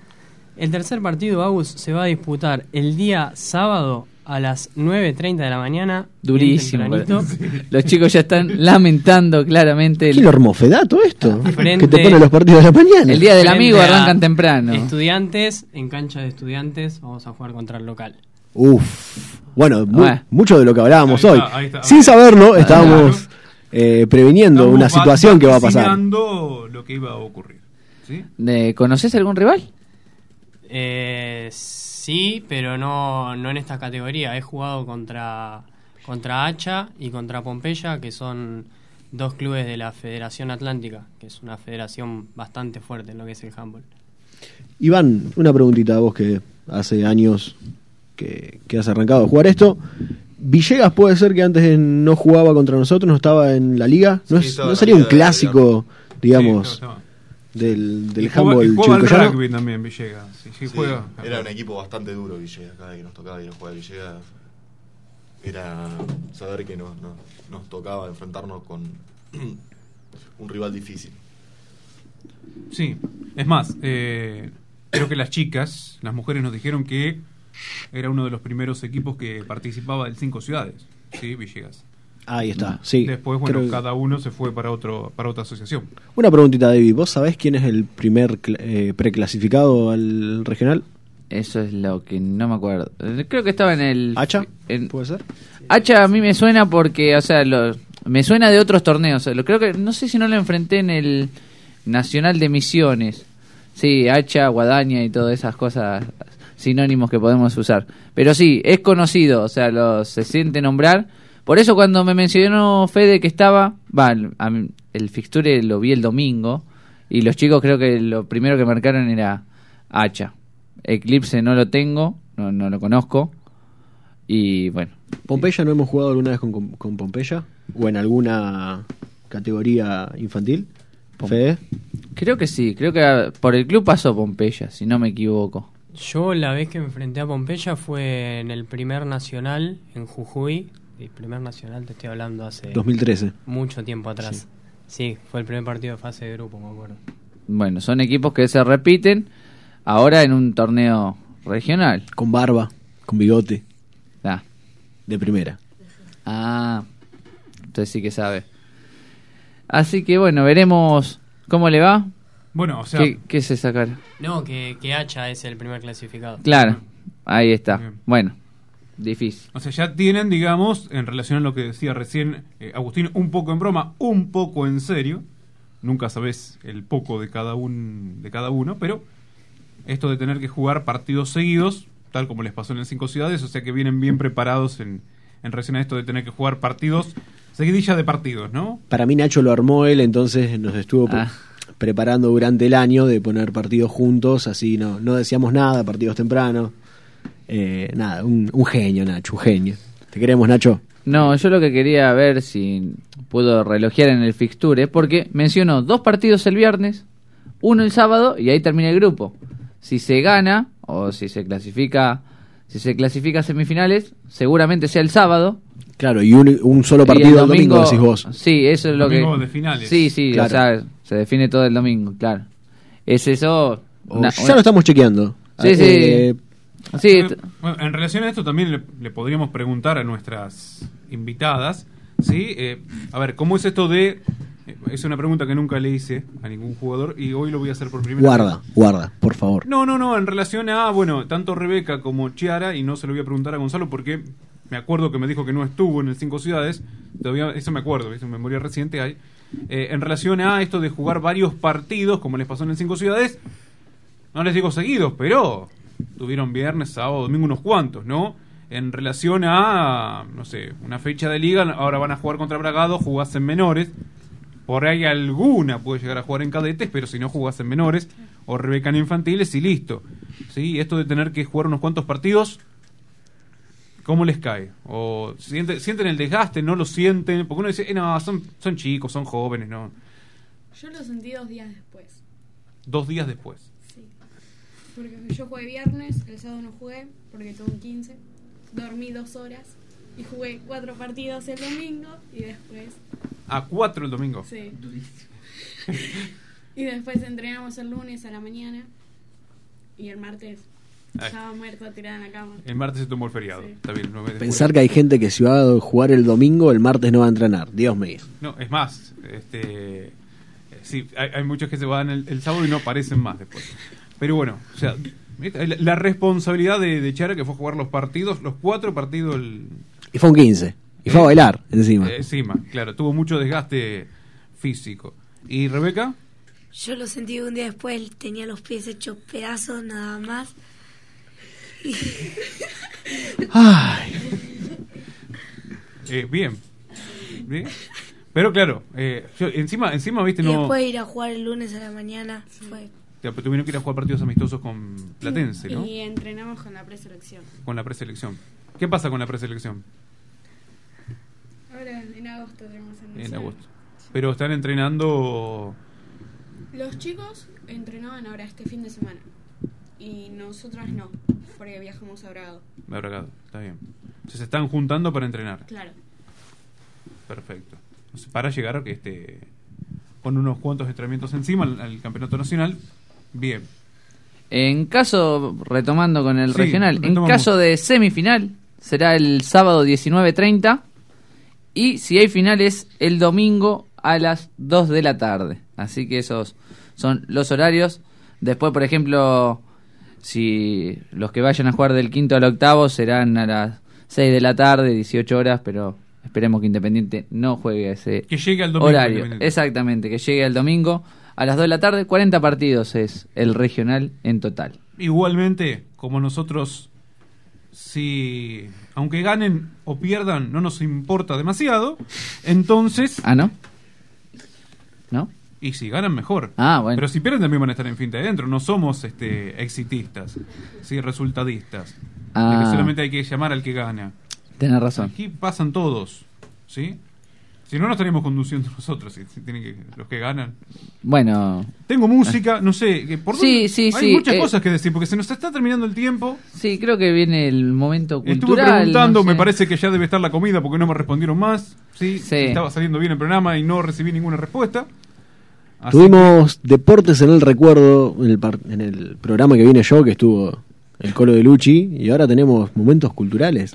Sí, sí, momentos culturales del deporte de ayer y hoy presentan a Federico Sopi.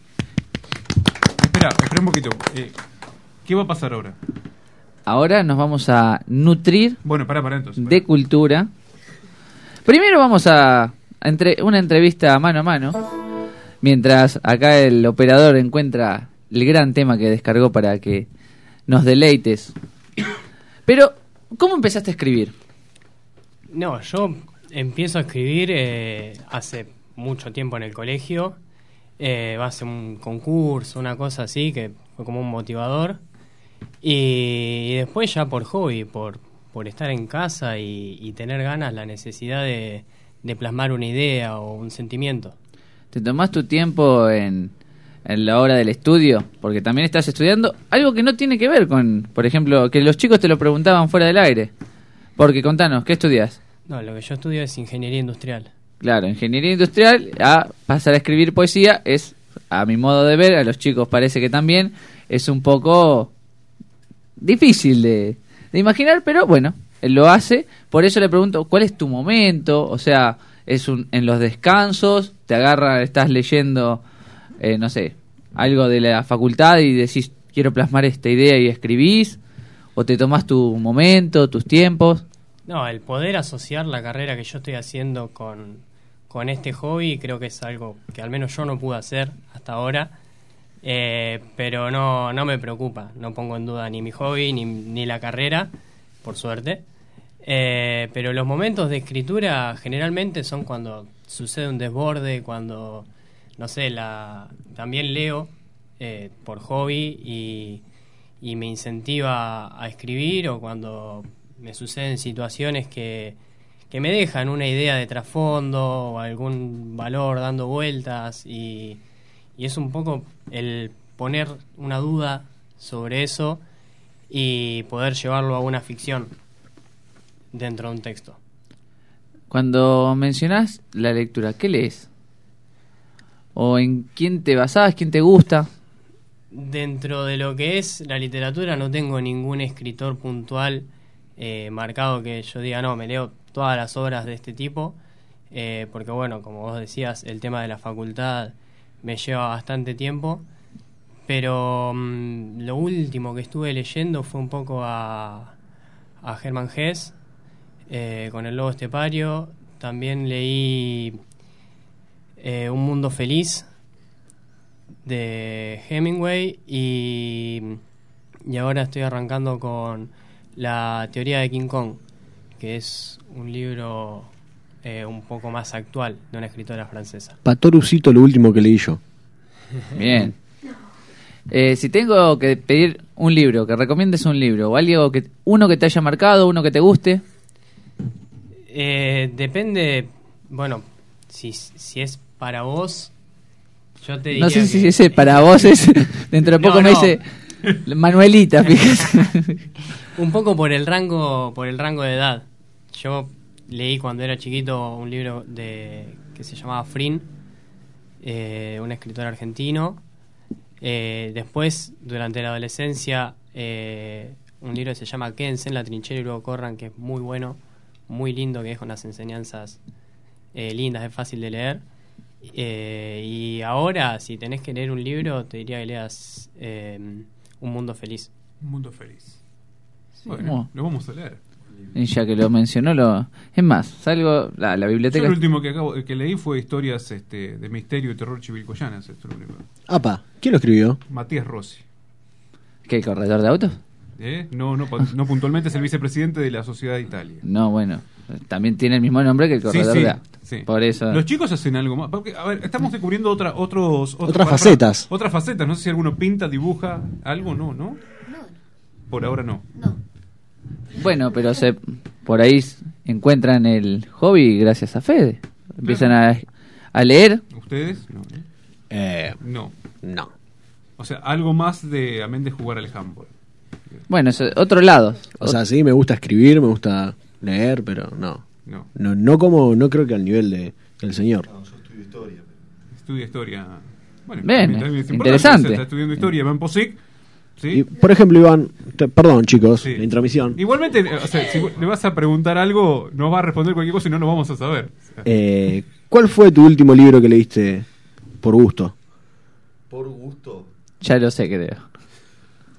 No. No, El no. último que leí por gusto fue eh, Así habló Zaratustra de Nietzsche. Apa. Ah, Ah. ah, pero cuánta cultura hay acá, por favor. Esto es una- Estamos rebalsando de No, no, no. No sé si vamos a. El próximo es un programa cultural, ya está. O sea, El próximo es el programa número 20. Si yo te digo cuál fue lo último que leí, decís, nada, pará, chicos, están volaseando. El ser y la nada de desastre. yo leí. Yo estoy leyendo Fontana Rosa, me siento muy. Fontana Rosa, bueno. Igual, es un grande el. Fontana. Bueno, Hay que leer, chicos, ¿ve? porque el próximo programa le vamos a preguntar qué, cuál fue el último libro que leyeron y algo nos van a tener que responder. exactamente. Bueno, hablando de lectura, ya se. Sí. Ya nos pasamos de las. A, a mí me tienen que decir, antes de que el- este, Federico Sopi, eh, ¿así te podemos decir o tenés algún seudónimo o algo? ¿Viste No, que no, los artistas Federico Sopi. Fede Sop. Fede Sop. Claro. Eh, ¿Nos van a decir quién es la arquera o no? Claro, nos ¿Quién quedó es la pendiente. arquera? ¿Quién es la arquera? Díganlo. ¿Eh? ¿No podés? ¿No podés? Si, no pueden, no importa, lo, lo consultamos, ¿eh? Cheque- Poder. ¿Hay un- algún bozal legal acá que no puede hablar? Por ahí este no... Está llegando una carta de documento bajo la puerta, me parece, pero. Bueno, pero si ya ella dijo quiero ser arquera, significa que ahora va a tener que serlo, porque lo vamos a nombrar y va a tener que atajar. Por lo menos un partido más. Sí, Camila Guerri. Camila. Guerri. Camila Guerra, mira vos. ¿Sabes que me habían comentado algo de eso en la calle y no dije, No, "Ah, ¿cómo no, Camila no ¿No lo Guerra?" creíste. era extremo? Bueno, fue de un extremo de la cancha al otro extremo, Ese, al arco. ese es el único programa que va de un extremo al otro. Claro, exactamente. Bueno, de, de extremo al arco hay otro caso aquí presente. Claro, por eso. Bueno, Camila Guerri. Ahí tenemos, bueno, la vamos a invitar para que nos cuente de esta otra experiencia. Bueno, Que creo que ya nos había contado que si no sé si la fue en la, la, la- la Copa Zambal Kids o en un otro torneo, ya tuvo esa experiencia de- del arco. bueno, ya se nos fue la hora. Ah, sí, perdón. sí. Vamos a... Bueno, ¿qué nos vas a leer, Federico? El texto que voy a leer ahora se llama La relatividad del tiempo. Por favor, le- te voy a pedir que le pases... Sí, pásame. Sí, sí. sonido, Ya me emocioné. No, no, no, el sonido. El sonido, ahí está, para que meternos en clima a todos los oyentes. Y con esto nos vamos a despedir hasta el próximo miércoles, cuando de 20 a 22 nos encontremos aquí en la 91.9 Radio del Centro. Y ahora los dejamos primero con Federico Sopi leyendo, que vamos a La relatividad del tiempo. la re- bueno, justamente para pasar la semana. Y después lo dejamos, después del momento cultural, con Finta y afuera. Hay Finta y afuera. Así que de la cultura a la comedia, de la Biblia al calefón, los dejamos con Federico Sopi. Ok. Bueno, primero, un chivito. Si me quieren seguir en Instagram, arroba en verso cuento. Ahí es donde subo las poesías. ¿Y el sorteo? El sorteo. No, faltan los 500. Claro. Primero los 500 Ah, claro, suscriptores. perdón, perdón. Llegamos El- la a los semana que 500 viene. suscriptores de YouTube y después No me corte el sorteo. momento. Perdón, disculpe. Bueno, va, ya está, ya está el chivo, ya está todo. Repetilo, repetilo, Fede, así que yo te interrumpí. Ok, eh, lo que es las poesías suben primero en Instagram a arroba en verso cuento. Y nada, si quieren conseguir el libro, contactan conmigo. Ya cualquier persona del club creo que debería saber quién soy. De- y si no, también en Instagram. Sí, de arroba última, arroba sopifede en Instagram. un mensaje directo y ahí contactan. Enseguida sale el libro. Fede, ¿nos vas a leer un fragmento o nos vas a leer un capítulo entero? No sé. No, el texto este lo voy a leer entero. Es el primer texto que, que escribí justamente para, para leer en público. Perfecto. La relatividad del tiempo. Abordemos al tiempo desde la pureza del sustantivo y la mirada más exacta posible para entenderlo mejor. Veamos al mismo como unidad de medida, diseñado y retocado pura y exclusivamente para medir. Segundos, minutos y horas al compás de las agujas del reloj. Fueron inventados no sé cuándo ni por quién como un sistema de referencias, cuya composición es sexagesimal, utilizando 60 segundos que componen un minuto y 60 minutos una hora. Esta configuración responde a un método de conteo antiguo y precario. Con el pulgar de la mano derecha en alto, contamos la falange de cada dedo restante de la misma hasta llegar a 12. Con la última del dedo meñique, mientras la mano izquierda cuenta cuántas veces contamos 12 falanges. Como un trabalenguas entre contar y llegar, quienes tenemos 10 dedos contamos hasta 60. Así, es más fácil entender el sentido del tiempo. Su esencia como unidad de medida y fundamento en un sistema de complejidad tan alta como cuando contábamos palitos de helado en salita verde.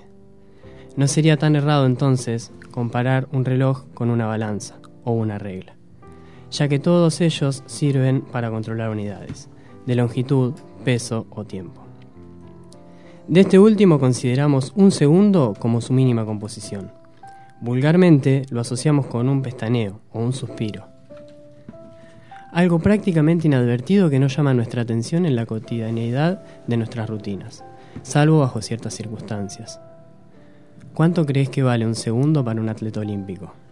O acercándolo más a lo propio, ¿cuánto darías por un segundo más con quien ya no está? Hay instantes que miden un segundo del reloj universal, pero duran mucho más en nuestros recuerdos. Un minuto, en cambio, es mucho más, ¿o no? En un minuto corren 60 segundos más rápido incluso de lo que circulan manadas por Callao y Santa Fe un martes en hora pico. Se pisan unos a otros con el afán de sumar una mísera unidad al minutero, que por una cuestión neta de apellido y posición resultó ser más que el segundo, si nada los diferencia. También los hay interminables. Hay minutos que parecen durar más que cinco docenas de segundos, como el que tarda el sol en desaparecer al atardecer. Son como los primos del campo del minuto convencional, raros, con otro ritmo y apariencia, pero minutos en fin. Si nos respaldamos en nuestro reloj, el minutero es la aguja más vistosa y consultada por nuestros ojos, como si imponiese algo esta simple referencia. Siguiendo el orden, como en todo sistema estructurado, devendrán las horas y consecuente los días. Tenemos milésimas de segundo marginadas de lo cotidiano de nuestro sistema. Pero acostumbrados al circo, seguimos usando esta maravilla sexagesimal partiendo del segundo. Una vez escuché a un protestante muy famoso, bifurcado de dicho sistema, que se atrevió a decir una frase célebre. Irónicamente, perduró en el tiempo. El tiempo es relativo. Esto despertó en mí una duda monumental respecto de esa relación. ¿Relativo a qué? Así que me solté la malla prendedora al reloj y salí de excursión en busca de la relatividad del tiempo. Sin mapa ni destino en esta aventura improvisada, me adentré en la penumbra de las situaciones más inusuales que pude encontrar para ver qué hacía el tiempo en ellas. Navegué estas tristezas alborotadas, con colapsos de hasta 5 metros de altura y remolinos de depresión, bien alejado de cualquier reloj. En tierra firme, marqué mis pasos sobre calma blanca, bordeando el mar. Encontré un valle de sonrisas y alegrías en el que nervios aullaban bosque adentro. Lo seguí, hasta el cansancio. Cuando agotado me desplomé panza arriba en la humedad del lugar, a la dinámica sombra de los pinos. Me asombré de ver al sol y la luna pasar tan rápido encima de mí. Chocaban día y noche donde mi búsqueda terminó. Entendí que la relatividad del tiempo está atada a la intensidad de las emociones con las que transcurre, y no al ritmo de una máquina suiza. Las horas de laburo en la oficina son de plomo, mientras nuestras vacaciones pasan volando. Y por favor, no me roben más minutos en las noches acompañado que después me sobran en soledad. Así concluyó mi viaje. Como todo lo rico engorda, el tiempo vuela cuando se es feliz. Por eso tengo en la reserva un freezer para momentos que congela instantes increíbles de los que ponen la piel de gallina, un cajón de momentos veloces y otros no tanto, útiles para recordar la relatividad del tiempo. Sin reloj, solo momentos. Señores, hasta la semana que viene.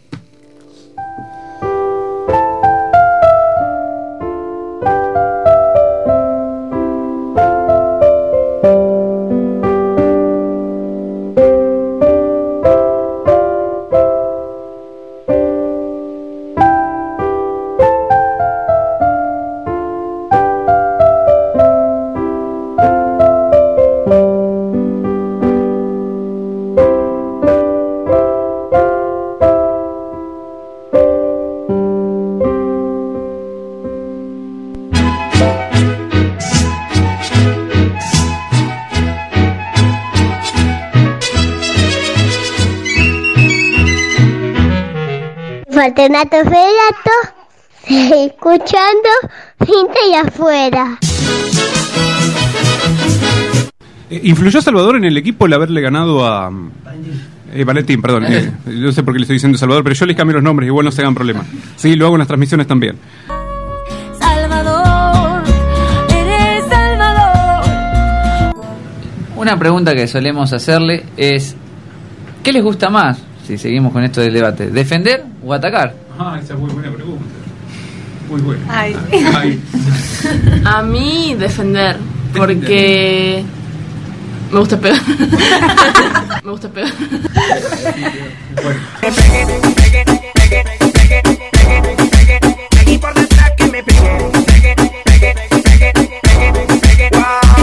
Otra cosa para destacar del club, positivo para Independiente, viejas conocidas, anótela de las dos que van a van a pelear, me parece, las goleadoras del año en la fiesta de fin de año. Eh, Juana Leranos, goleadora de primera, jugó para la selección de Zambal. Eh, acá me enseña que no, que no, no, no. Juana Leranos con 39 tantos fue la goleadora y la goleadora de todo el torneo también es de Independiente, jugó en ahí mis, en infantiles, Violeta Mon- Montarfano, 100 Violeta Mortar, ahí está. Montarfano. Mort, sí, ese, bueno, chicos, es esa letra. Montarfano. Montarfano, 116 goles. Sigue haciendo goles, Violeta. Goleadora absoluta con diferencia. No la dejes ir, no la dejes ir, porque te lo digo yo, ¿quién es Violeta? Bueno, ahora mm, volvemos con Ana, que tiene muchas ganas de hablar. Eh, quiere contar una experiencia que le sucedió en la pieza con Sara, la contadora de chistes del equipo, eh, que bueno, es una chica bastante graciosa, por lo que vemos. Así que ahora le contamos la experiencia de Ana Bravo. Eh, bueno, en el día de ayer cuando Sara se salió de bañar, estábamos todas reunidas abajo en nuestra en nuestra cabaña. Estábamos eh, Juana, Abril, eh, Valen y Pauli. Bueno, y Sara se salió de bañar y todas tipo la dejamos sola porque dijo que se quería secar los pelos y subimos arriba.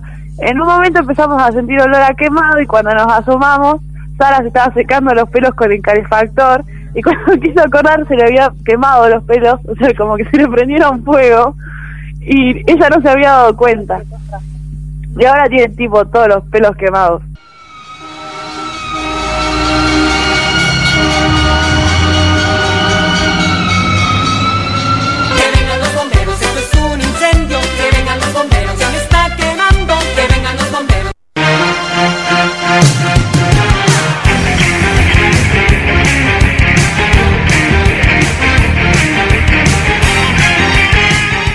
Van a tener que mencionar a algún jugador o algún jugadora que el próximo día miércoles debería estar acá. No digo que tiene que estar acá, debería. Debería, ¿sí? Todas tricos. Bueno, tomamos nota, ¿eh? Tome nota. Tomás. ¿Quién más? ¿Alguno? Nacho no quiere escuchar alguno el miércoles que viene, mire que usted lo nominaron cuatro. Sí, sí, hubo- una nominación. Creo que hubo complot ahí. El, el gran hermano está estudiando lo que pasó ahí. Sí, porque me parece que hubo complot y van a descalificar a algunos de la casa. Bárbara, ¿quieres escuchar alguna compañera tuya? Ahí está, están consensuando, están deliberando, sí, con Sara. Eh, Patsy Clavin. Patsy Clavin. Vino Patsy. Que, que regrese, que regrese. Uno diría que es complot, no sé si se vale el gran Claro. hermano antiguo, pero. Eh, sí, no sé. Después lo- eso lo estudia el equipo de, de producción. Bárbara, estás nominada. Gran Hermano dice lo siguiente. En la presente nominación, Gran Hermano ha detectado no uno, dos alevosos complots. Dos. Bueno, muy buenas noches y muchísimas gracias por haber compartido otro programa de Finta y Adentro. Eh, bueno, gracias por escucharnos, por haber compartido todos estos momentos con nosotros. Y aquí estamos dejando en el vídeo que vamos a estar subiendo a nuestro canal de Finta y Adentro. Espero que se suscriban si les gusta, activen la campanita de notificaciones. Abajo vamos a dejar nuestras plataformas, Twitch, Twitter, Instagram, Facebook. No lo manejamos tantos el Facebook. Pero bueno, nada, eh, sin más preámbulos, muchísimas gracias por haber disfrutado este programa de Finta y Adentro. Gracias, chicos.